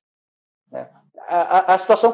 Existem duas teses de, de diplomatas ali no Itamaraty que foram feitas sobre esse tema do Saara Ocidental, são classificadas. A gente não tem acesso. Não pode ler. Não pode. Então essas coisas começaram a, a, a, berrar nos nossos olhos, né? Falando, poxa, Rodrigo, mas o que será que está acontecendo com isso? Por que, que, é tão sigiloso esse Saara Ocidental? Então, então essas questões a gente traz assim como um pano de fundo, né, na parte final do nosso documentário, mas é, nos instigaram, né? Essas questões nos instigaram a aprofundar esse, essa, esse estudo. Aí por isso que eu voltei lá em 2008 para fazer o pós-doc. Aí Aí eu fiquei lá morando com eles, conversando com o pessoal, e aí, aí eu percebi a dificuldade que é viver ali e como essas pessoas elas trabalham, é uma luta constante para manter a causa viva, né? Porque qualquer pessoa, existem várias questões que estão na, na agenda internacional e talvez é, nós, ele, a gente está discutindo hoje aqui, mas lá eles falam assim, ótimo, essas questões são importantes, mas primeiro a gente tem que discutir a nossa independência, a nossa soberania. A partir do momento que isso for resolvido, a gente passa para as outras questões. E ela é muito viva. Toda é, tenda que você entra, para as pessoas são gentis demais. Você entra, você senta e eles começam a contar a história. A história é muito viva do Saara Ocidental. Né? E politicamente eles são muito articulados também. Então, essa segunda experiência de viver ali foi, ah, foi foi incrível, né? É incrível pelo aspecto humano, mas pensando que você não tem, não tem saneamento ali, você está no meio do deserto, é, tudo é precário, as casas que estão ali é, são boas, assim, mas são provisórias e tal. Então você vê, pô, uma pessoa vivendo desde 75, 76, por aí, já numa situação tão terrível como essa ali nos acampamentos. É bem difícil, Alexandre. Uma terceira geração ali, na, na, vivendo Exato. naquelas condições, né?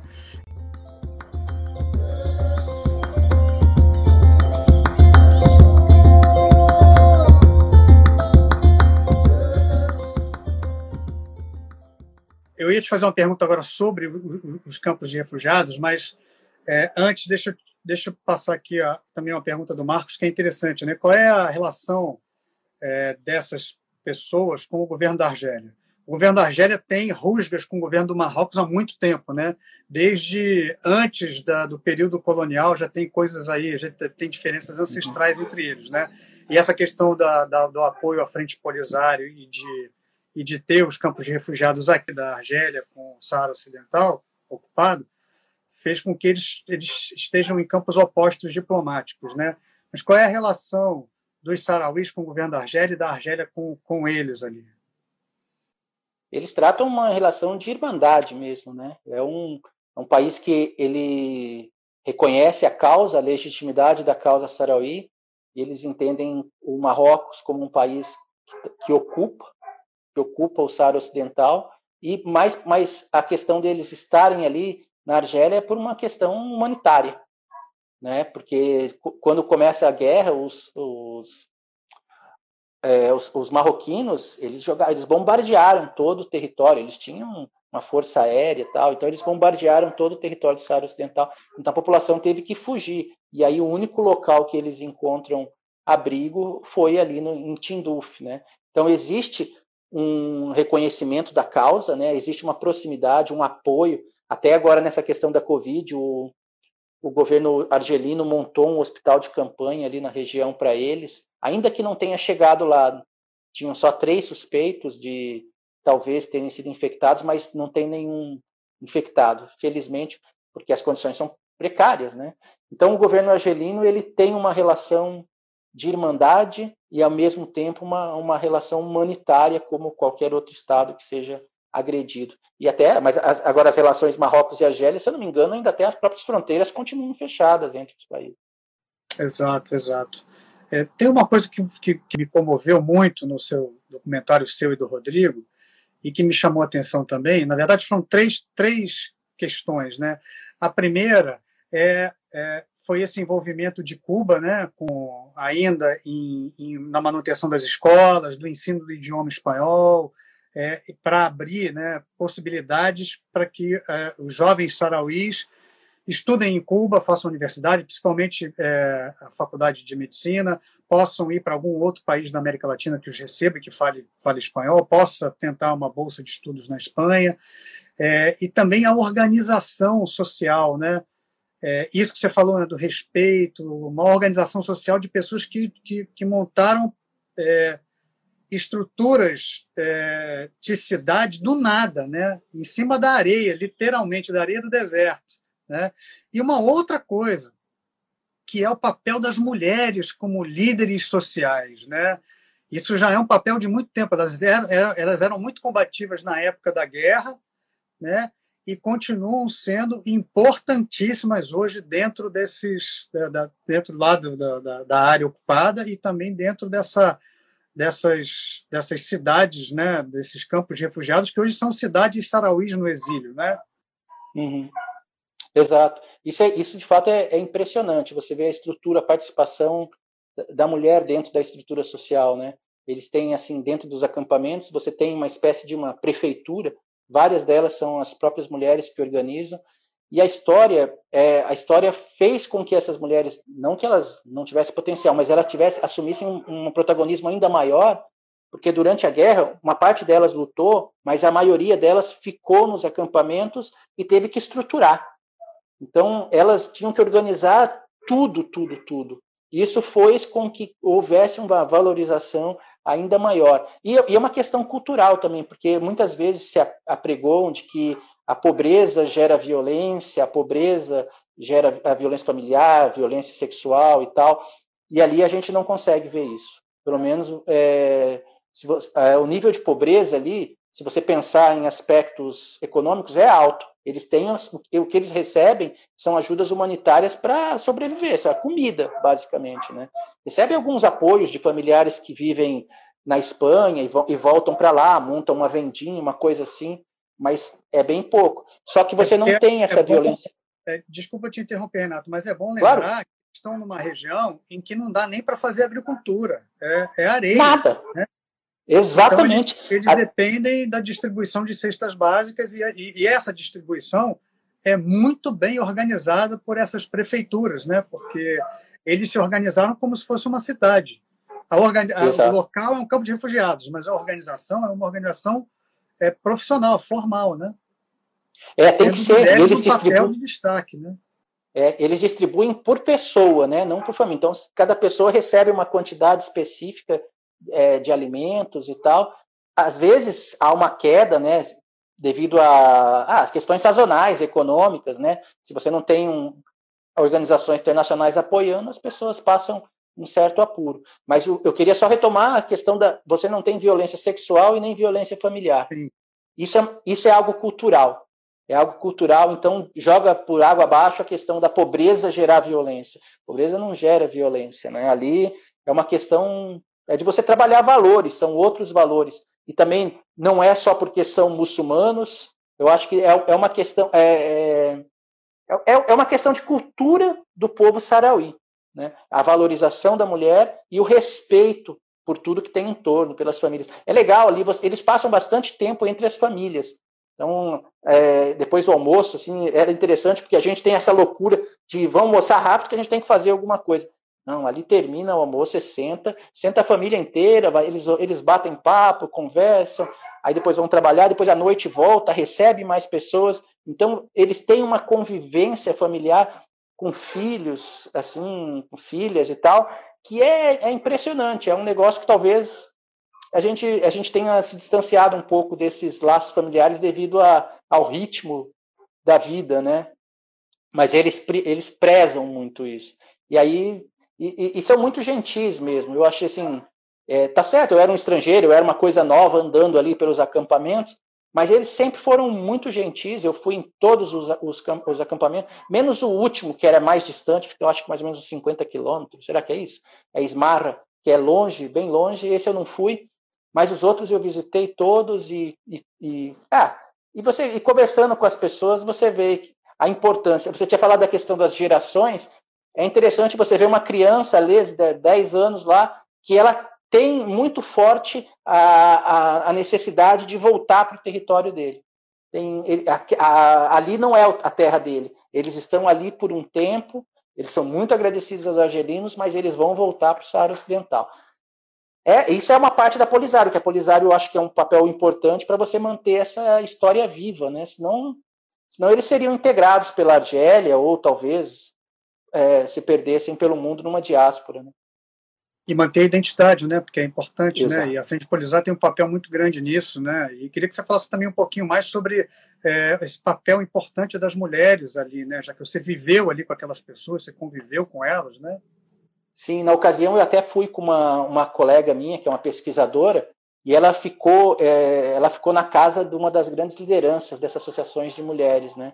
E é, é, é, é, é, a diferença, gente, a diferença é como essas pessoas, é como essas mulheres, elas estão integradas na estrutura do poder também. Tá certo, nós temos um presidente, que é o Ibrahim Gali, é um homem, mas você tem a, no entorno dele, você tem muitas pessoas e, e mulheres e dentro da estrutura do bairro, as pessoas, essas mulheres exercem um papel fundamental. Mas a gente conversou com ela também e falou assim: não se iludam. Elas diziam assim: não se iludam, nós não vivemos ainda no momento, no, no ideal.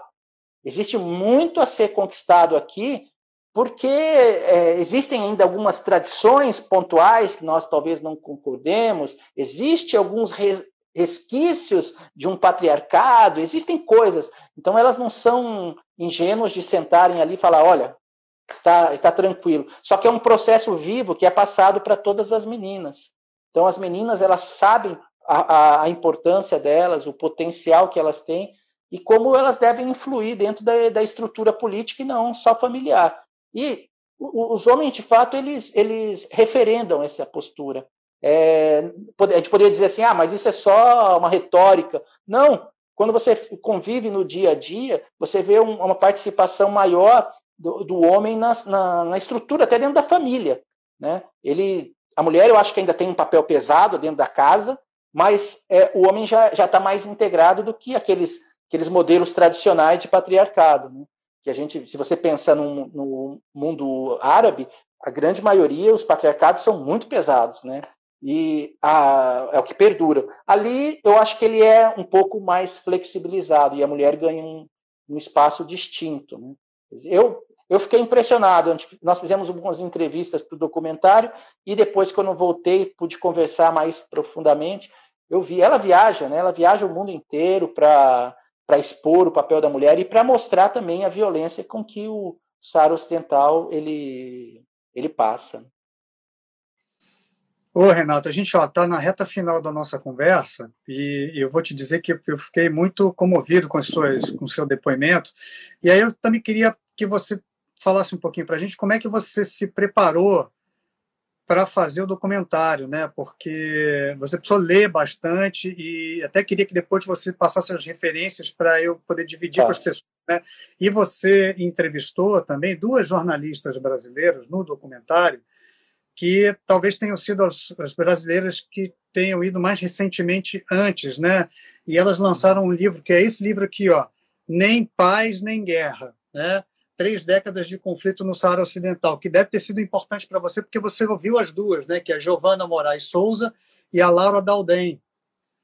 Né? E, e, e, você tinha me dito também que você resgatou também um outro livro da década de 80 e você assistiu um outro documentário feito pelo brasileiro, esse que você citou aí, que depois a gente vai falar.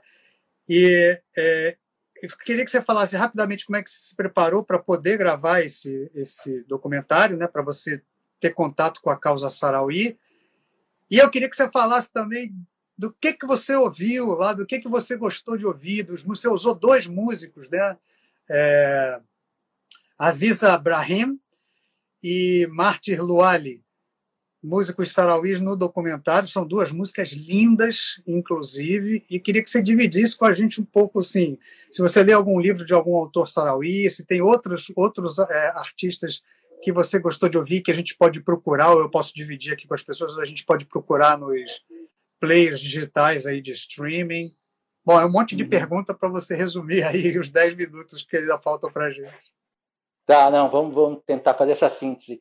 É, que eu tinha te dito, o Rodrigo ele trabalhava muito mais com a questão do Saara Ocidental do que eu, ele conhecia bem mais quando ele me convidou, aí foi, eu tive que fazer uma imersão, né? Então eu fui atrás. Existe uma, uma bibliografia bastante extensa de autores espanhóis, de autores franceses e mesmo é, tem argelinos, marroquinos, mas é, espanhóis e franceses é o que produzem mais, né? Então eu fui atrás de vários desses livros para me inteirar um pouquinho mais dessa ah, como funciona, né? O que está acontecendo especificamente? Porque essa é, porque eu, eu entendi, eu conhecia a causa, mas para você fazer um documentário como esse, você precisa ter um aprofundamento. Então existe, se alguém quiser estudar o Saara Ocidental, só com bibliografia espanhola você faz uma tese, né? Inclusive eu recomendo a própria tese do, do atual representante da Polisário, ele defendeu a tese dele, eu não me lembro se foi na Colômbia ou na Venezuela, eu acho que foi na Colômbia, mas depois eu vou também passar essa referência, é uma tese incrível que ele fala sobre o nacionalismo, nacionalismo sarau, sarauí. Sarauí. É, ele é, é, um, é, é fantástico, é fantástico. E aí a gente começa a entender como funciona tudo aquilo que eu tinha visto ali dentro, essa relação entre a população, é, que de fato existe. Porque uma coisa é a gente ficar nesse plano do, teórico, que era esse meu medo, e do Rodrigo, que a gente, a gente sabia mais ou menos o que tinha lá, mas quando você entra num local como esse, é, a gente sabia quem a gente iria entrevistar, a gente pediu a Polisário, falou, ah, nós queremos entrevistar tais, tais pessoas, só que você chega lá, o mundo é muito maior do que isso. Sim, é, na, é... a teoria é outra, né? Exato, e principalmente que a gente trabalhava com a linguagem documental, então a gente tem mais flexibilidade. Então, a gente podia, de repente, a gente via uma coisa e falar: não, não, isso aqui a gente precisa registrar, sem dúvida. Depois a gente vê como vai entrar na nossa narrativa. Que a gente tinha uma estrutura do documentário, só que conforme a gente foi trabalhando, ele foi ganhando uma dimensão muito maior. Né? E, é, e, e, daí a gente tentou também nas entrevistas, porque nós, desde o começo, a gente falou assim: não vamos fazer uma. Nós não estamos indo ao, ao Ocidental para fazer uma propaganda. Nós temos que primeiro apresentar o tema, mostrar o que está acontecendo e depois que as pessoas tirem suas conclusões. Né?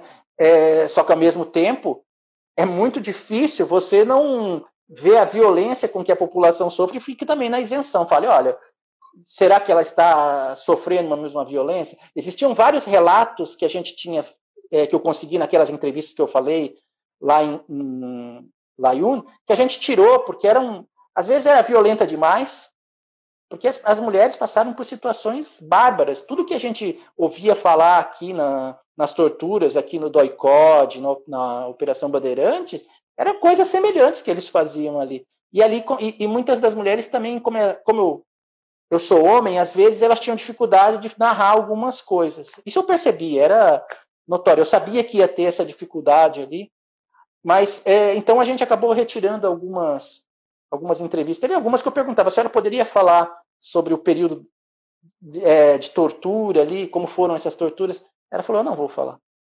Aí você já, você já desmonta. A gente ia deixar essas, essas falas, mas a gente tirou, porque são muito fortes, são muito fortes mesmo, né? Então, é, então é isso que a gente, a gente teve. Uma questão de respeito sua também, né? Com as pessoas também. que te receberam e que, que, que você é. ouviu. Então.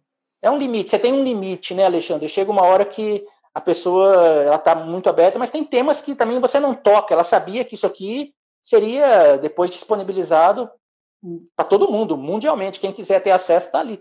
Então, você não pode violar essa, essa, essa intimidade das pessoas. Só que outras falaram com muita tranquilidade. Né? E isso eu não estava esperando. Eu sabia que tinha. Uma coisa é você saber que houve tortura, que eu já tinha lido sobre isso.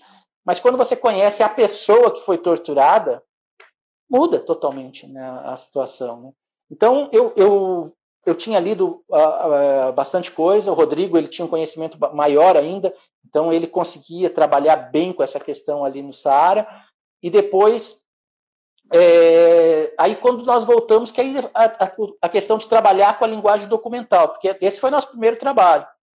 E a gente tinha uma, uma ideia e falava, vamos fazer assim, assim, assim. Conheço o cinema, gosto muito, mas uma coisa é você ser uma pessoa que aprecia, outra é aquela que faz. Claro, uma... e DVDs todos atrás de você nos mostram que você é um apreciador de cinema. É, mas existe, Existe um degrau imenso até o cara que aprecia o que faz. E aí, e e a gente, mas eu conhecia a técnica, o Rodrigo também conhecia as técnicas. Então a gente começou a trabalhar e começou a trabalhar e ele começou a ganhar uma forma que é, nós achamos interessante. Então, e aí a partir daí, quando concluiu, a gente fez umas apresentações testes e a gente viu que funcionava. Era um documentário que conseguia falar, é, é uma linguagem que chegava às pessoas com certa facilidade, né? E aí foi lançar para festivais e, e ver. E teve uma, um retorno bom, a gente ganhou alguns prêmios em festivais tal. Isso foi gratificante, foi para quem partiu de um. Tinha uma amiga que falou assim: Ah, eu pensei que vocês fossem fazer um negocinho lá de YouTube. Falei, ah, a nossa proposta talvez fosse essa, mas ela, ela ganhou uma dimensão maior porque as pessoas também gostaram, né? Então, não desmerecer um trabalho de YouTube, mas ela quis dizer fazer uma coisa mais simplória, né?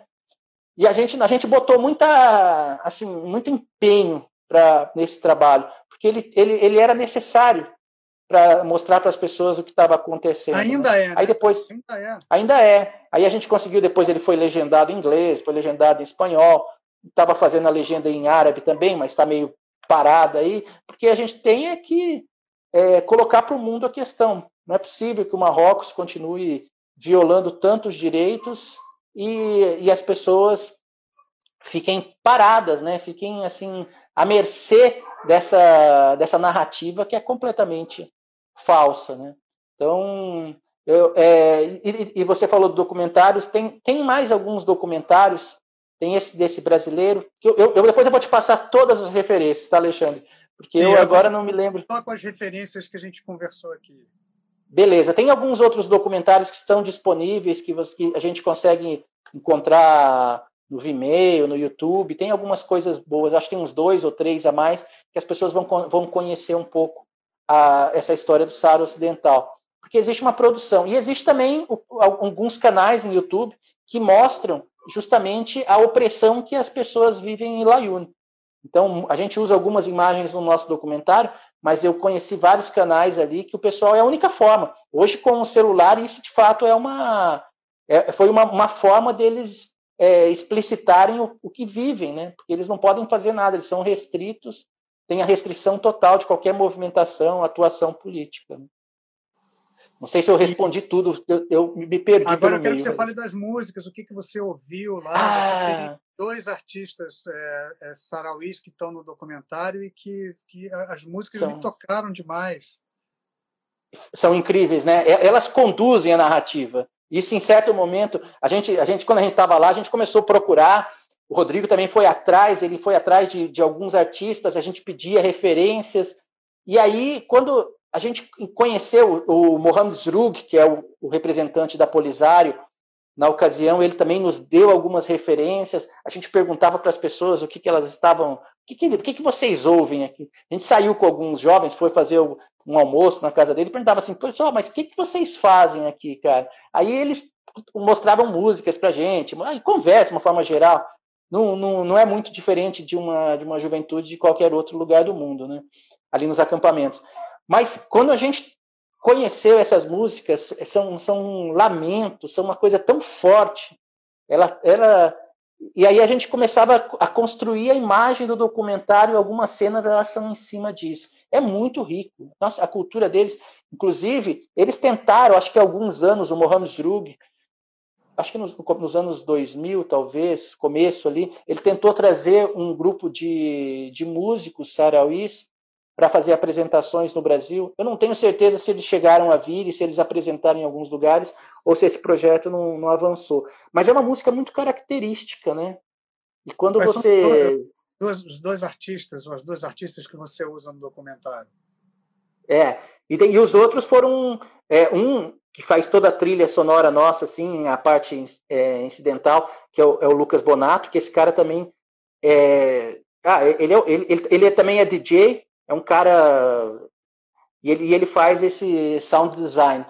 O cara é incrível. Ele, ele é, é, é, isso que fez também, eu acho, que o documentário crescer. A gente tinha uma preocupação com essa linguagem, né? tanto a linguagem visual quanto a linguagem sonora. A gente tinha que mesclar essa identidade sarauí e uma outra que a gente queria construir para é, conduzir o, o espectador.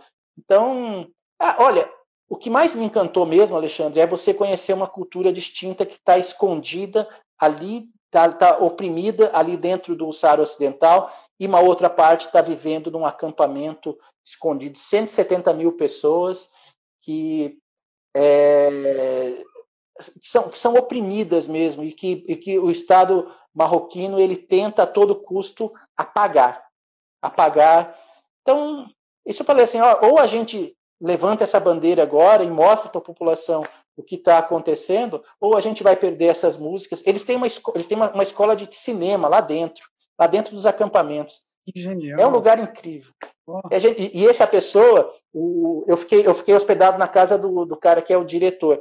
Ele, ele estudou em Cuba, cinema em Cuba, aí depois ele voltou para o Saara Ocidental e começou a desenvolver então você vê uma garotada fazendo as produções dele. Existe um festival de cinema lá dentro do Saara Ocidental que o Javier Bardem, eu acho que ele fez uma das apresentações do documentário dele. Acho que não sei se foi a estreia, mas foi no Saara Ocidental que eles fazem ao ar livre. Então é, um, é, é, é, é incrível, Alexandre. É uma coisa é, é riquíssimo, é riquíssimo. Tem, tem outras pessoas aqui no Brasil. A gente tem uma associação é, de, de, apoio a, ao Saara Ocidental, que eles tentam trabalhar, articular lá, lá em Brasília e em alguns outros locais, aqui também no. Aqui não, eu estou falando. É lá em São Paulo. Quando eu estava em São Paulo, a gente tinha uma, uma organização que, que tentava é, levar essa causa para as pessoas. Mas é muito difícil, é uma luta quase inglória, porque cada passo que você dá, vem os marroquinos, tá, e aí eles fazem uma festa e levam as pessoas, e promessa, recentemente, assina mais contratos entre o governo brasileiro e, e o Marrocos. Não sou contrário a isso, mas o Brasil tinha que ser um pouco mais criterioso nesse processo de negociação. Né? E tampouco sou contrário à população marroquina. É uma crítica que eu faço ao governo marroquino, a essa monarquia que já passou da hora para mim. Ô, Renato, poxa, muito obrigado, viu? Você foi muito generoso de dividir suas experiências com a gente, da sua visita, das suas pesquisas, do tempo que você passou aqui no Saara Ocidental, que aqui no meu mapa tá, já está ocupado pelo Marrocos oficialmente, mas e quero te agradecer demais. Faltam 50 segundos para acabar, mas eu quero convidar todo mundo a assistir o seu documentário, Um Fio de Esperança, Independência ou Guerra no Saara Ocidental. Está disponível gratuitamente, vocês podem ver no YouTube. Mais uma vez, muito obrigado pela sua disponibilidade, pela generosidade de você ter dividido o seu tempo e seus saberes com a gente. Muito obrigado, Renato. Valeu, Alexandre. Brigadão mesmo. Foi incrível, uma experiência maravilhosa. Valeu. Esperamos as próximas.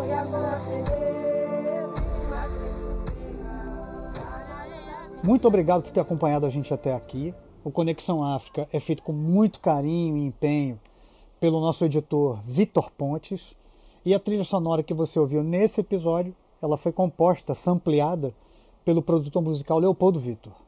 Então, até a próxima, até o próximo episódio. Tchau.